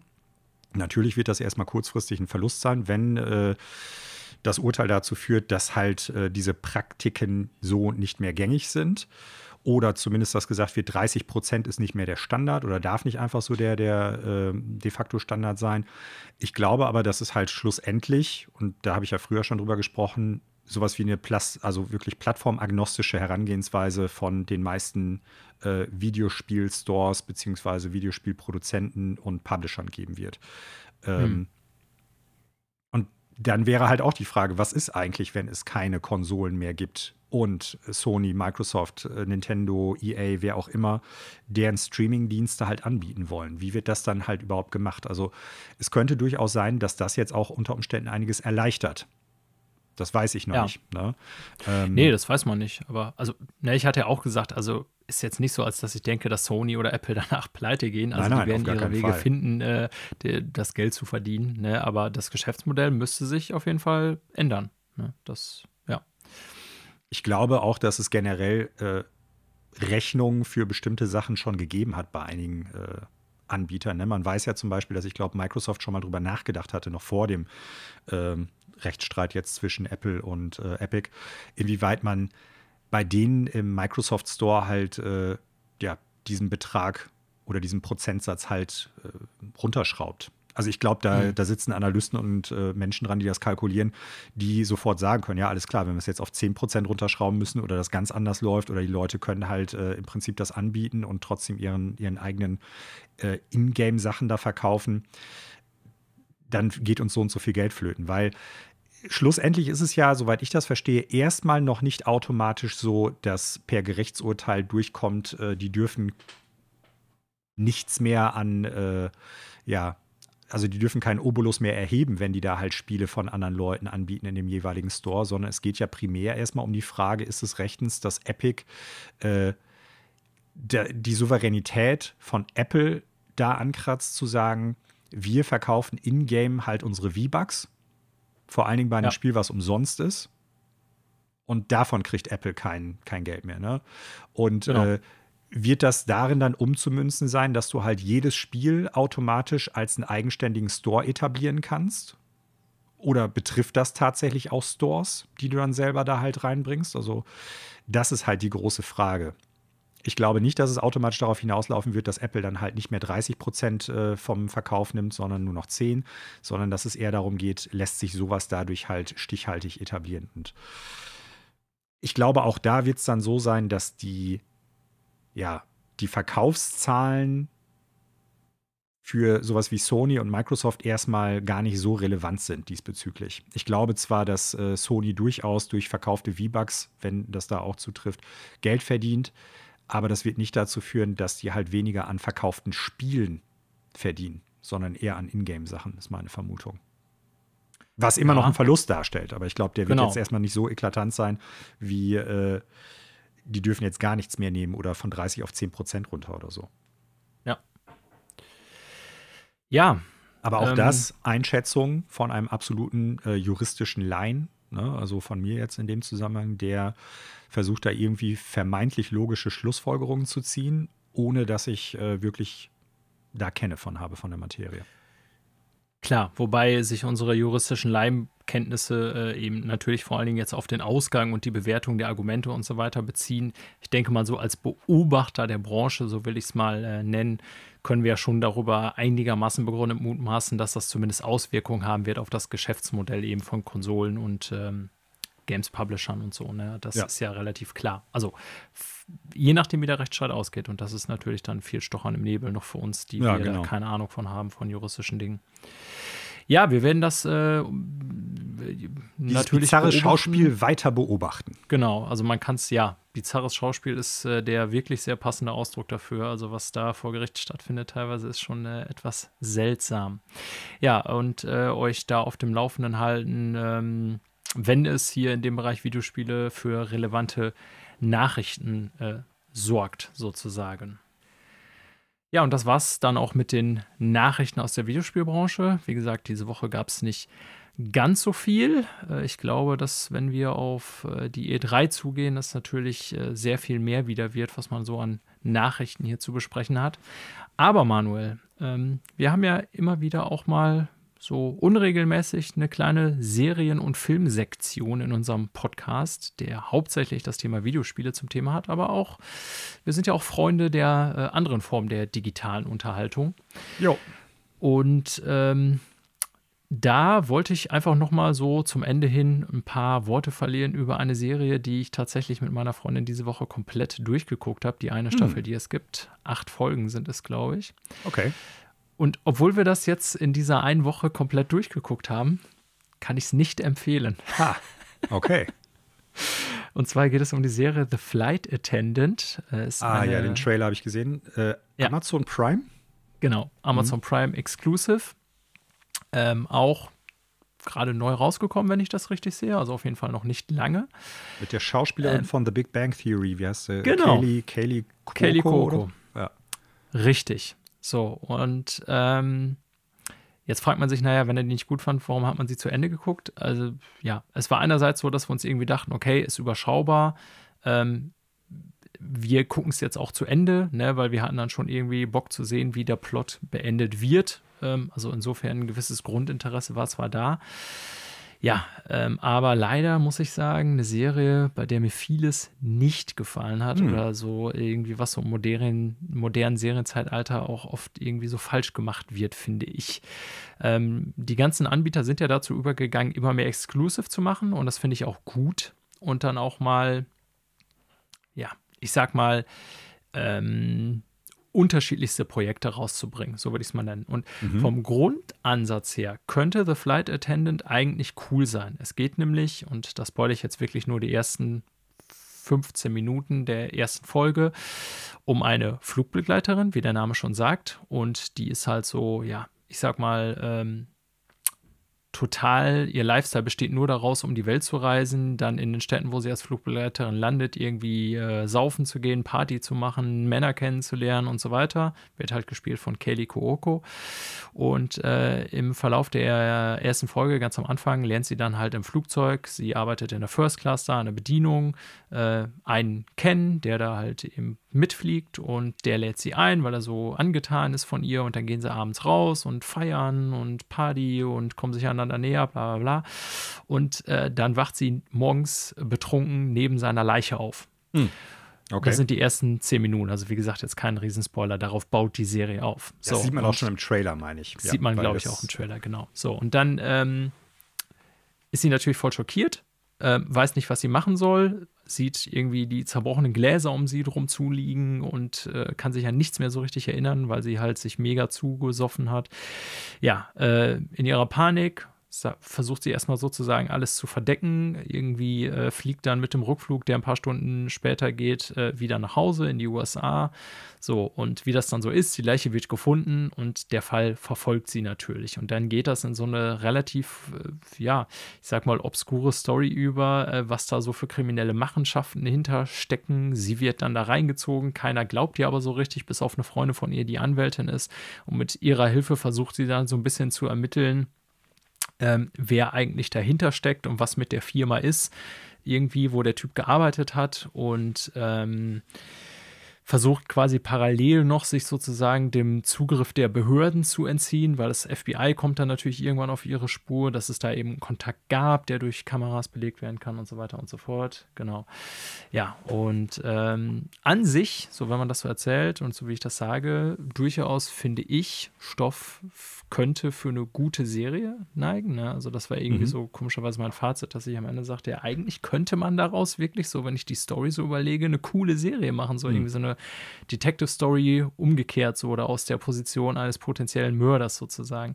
Mhm. Leider macht die Serie echt super viel falsch. Ähm, also ich muss sagen, dass ich jetzt, ich war jetzt kein großer Big Bang Theory-Fan mehr am Ende. Die letzten Staffeln waren echt ziemlich schwach, muss ich sagen. So, aber an sich habe ich das am Anfang schon gerne geguckt. Ja, die äh, ersten zwei, drei Kuroko, Staffeln finde ich auch gut. Mhm. Genau, war ja schon ein wichtiger Part des, der Serie. Und ich konnte die am Ende dieser acht Folgen nicht mehr ertragen. Also das war wirklich hm. äh, Wahnsinn, ne? wie, wie sehr die mir auf die Nerven ging mit ihrem überdramatischen Schauspiel. Und es wird dann klar im Verlauf der Serie, dass sie eigentlich ein echt krasses Alkoholproblem hat. Und ähm, das, ja, die säuft dann bei jeder Gelegenheit in der Serie. Ich meine, klar, wenn sie Alkoholikerin ist, offensichtlich, aber das hat mich trotzdem einfach dann nachher nur genervt, wie damit sozusagen hantiert wird. Die Musik, ich habe wirklich nachgeguckt, von wem die Musik stammt, weil die Musik so schlecht ist, die Musikuntermalung. Ich habe schon lange keine Serie mehr gesehen auf professionellem Niveau. Die ist ja schon ich weiß nicht, mit unendlich hohem Budget vielleicht nicht, aber also zumindest schon gut gemacht, so an sich von den Produktionswerten, ja. würde ich sagen.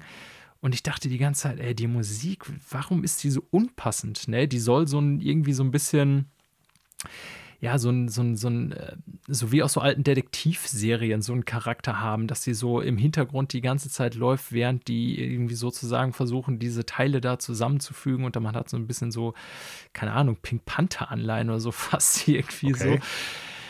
Äh, fand ich echt schlecht und die Serie arbeitet dann ganz viel damit, dass sie immer Rückblenden hat mit diesem ja eigentlich Toten, mit dem sie da diese Love Night hatte und sich permanent mit ihm unterhält, obwohl er ja gar nicht mehr da ist. Das sind alles so fiktive Gespräche und dann springt das die ganze Zeit zwischen der Realität, in der sie wirklich steckt und diesen fiktiven Gesprächen mit dem Typen. Mhm. Und auch die Szenen fand ich nachher super nervig. Ne? Und ich muss, wie gesagt, ganz ehrlich sagen, Katie Hooko, also ich bin jetzt wirklich keiner, der Schauspieler gut bewerten kann, aber oh boy.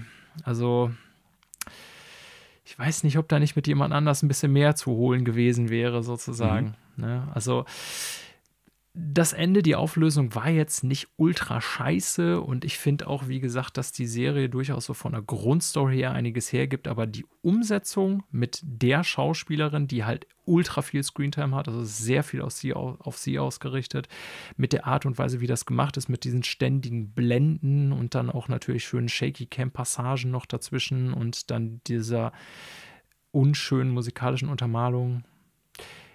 Ja, nee, also ist zwar vielleicht seltsam von einer Serie zu berichten, die man ähm, eben nicht so gut fand. Ne? Ist jetzt auch keine 2 von 10, ist halt irgendwie so schaubar, aber wirklich nicht gut. Also mhm. im Sinne von, wenn ihr jetzt nicht super Fan seid oder nach der ersten Folge denkt, ja, war ganz nett, aber sollte besser werden, schaut nicht weiter, denn es wird nicht viel besser. Ne? Kann man ja auch mal so einen vielleicht Zeitspartipp geben, sagen wir es mal so.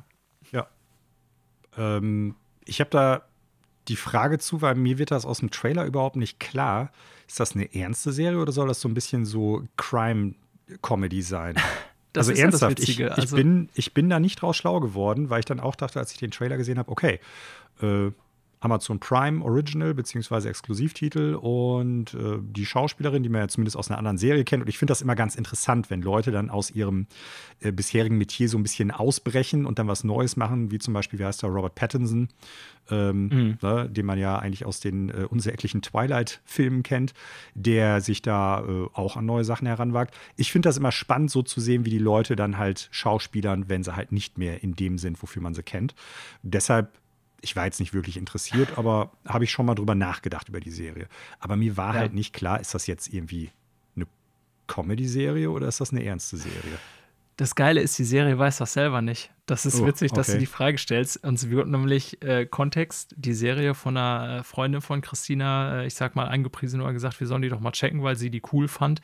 Im Sinne von, ey, die ist auch echt witzig. Und ich muss sagen, hm. ey, ich habe in acht Folgen nicht einmal gelacht. Ich weiß nicht, wo die überhaupt witzig ist. Also man kann jetzt natürlich aus dieser bizarren Situation, dass sie so als einfache äh, Flugbegleiterin in so eine äh, Murder-Crime-Story gerät, ne, wo es dann letztendlich um hohe Summen geht, die da irgendwie über Scheinfilme Film verschoben wurden und so und bla bla bla. Ähm, das spoilere ich jetzt auch nicht, weil das wird relativ schnell klar, dass es irgendwie finanzielle äh, Hintergründe auch alles hat.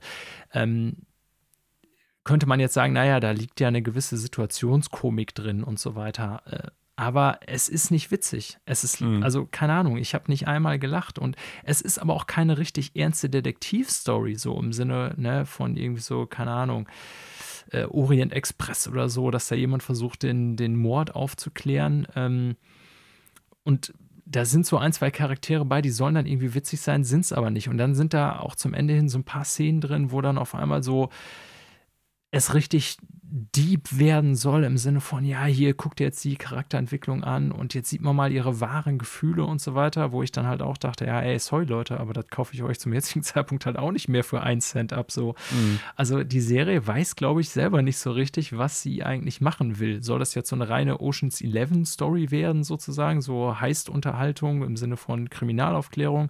Soll das eine richtige Detective Story sein? Soll das eine Romanze sein? Soll das eine Komödie sein? Das hat von allem so ein bisschen, aber äh, also gar nichts richtig sozusagen. Ja. Ich hatte den Eindruck, dass es im Prinzip eigentlich so eine Hangover-Story sein soll. Und jetzt, wo du sagst, die war dann auch total besoffen und so, ne? Also, wo sich dann ja, im Laufe. Sollte man denken, aber ist nicht witzig, wirklich. Also ja, nachher geht ja auch dieser Alkoholkonsum und dieses, ja, ich war, ne, es nervt einfach nur noch nachher, weil es nur darum geht, dass sie immer am Saufen ist. Aber daraus entstehen auch nur dramatische Situationen, die ja. sich aber nicht dramatisch anfühlen, sondern irgendwie, ja, also naja. wir, können fest, wir können festhalten, es ist weder Hangover noch Memento. Genau. Und das auch, glaube ich, ne, wie gesagt, es gibt auch ein paar coole Sequenzen, es gibt auch gute Ideen in der Serie, aber äh, ich, da fehlt es mir doch, glaube ich, so ein bisschen an äh, klarer Richtung, was man damit erreichen wollte. Mhm. Das ist vielleicht so gut, dass du danach fragst, der größte Kritikpunkt, den ich habe. Ja, weil äh, das wird aus dem Trailer nicht klar und jetzt wird auch klar, warum es nicht klar wird. Weil die das nicht klar ja. hatten. Ist ja klar. Ja. ja. Ja, interessant. Ja, äh, wollte ich nur mal so Guter Tipp. Ich werde mir dann die Zeit sparen. Ich hätte sie mir auch so gespart, aber jetzt spare ich sie doppelt. Das heißt, ich habe jetzt ein bisschen Zeit gut. Genau. So war mein Anliegen. Ja, und äh, damit beenden wir heute in, äh, ich sag mal, kritischen Sinne nicht nur diese Sektion, sondern auch die Folge von Freunde fürs Extraleben, Episode 27 mittlerweile, Manuel. Ähm, ja, wir gehen jetzt schon so langsam auf E3 zu oh, ja. und äh, werden da natürlich auch für euch hier einiges in petto haben in zukünftigen Folgen. Ne? Ähm, Voraus, also ja, vorausgesetzt, wenn ich da ins Wort fallen darf. Ja, äh, und wenn nicht, dann mache ich es trotzdem.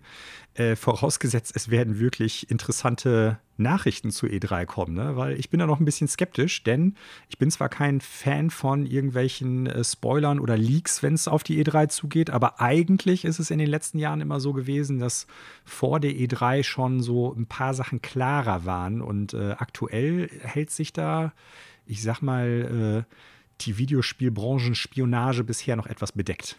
Aber äh, nichtsdestotrotz werden wir darauf natürlich gucken und äh, im Vorfeld irgendwann auch nochmal, ich sag mal, so ein paar Erwartungen, glaube ich, präsentieren in den nächsten Wochen. Darauf wollte ich ja hinaus. Egal, ob das Event selber jetzt enttäuschen wird oder nicht, wir können uns zumindest äh, Gedanken machen, wie unsere Erwartungen so sind und so weiter und äh, werden dann nachher mal abgleichen, was davon eingetroffen ist und was nicht. Ja.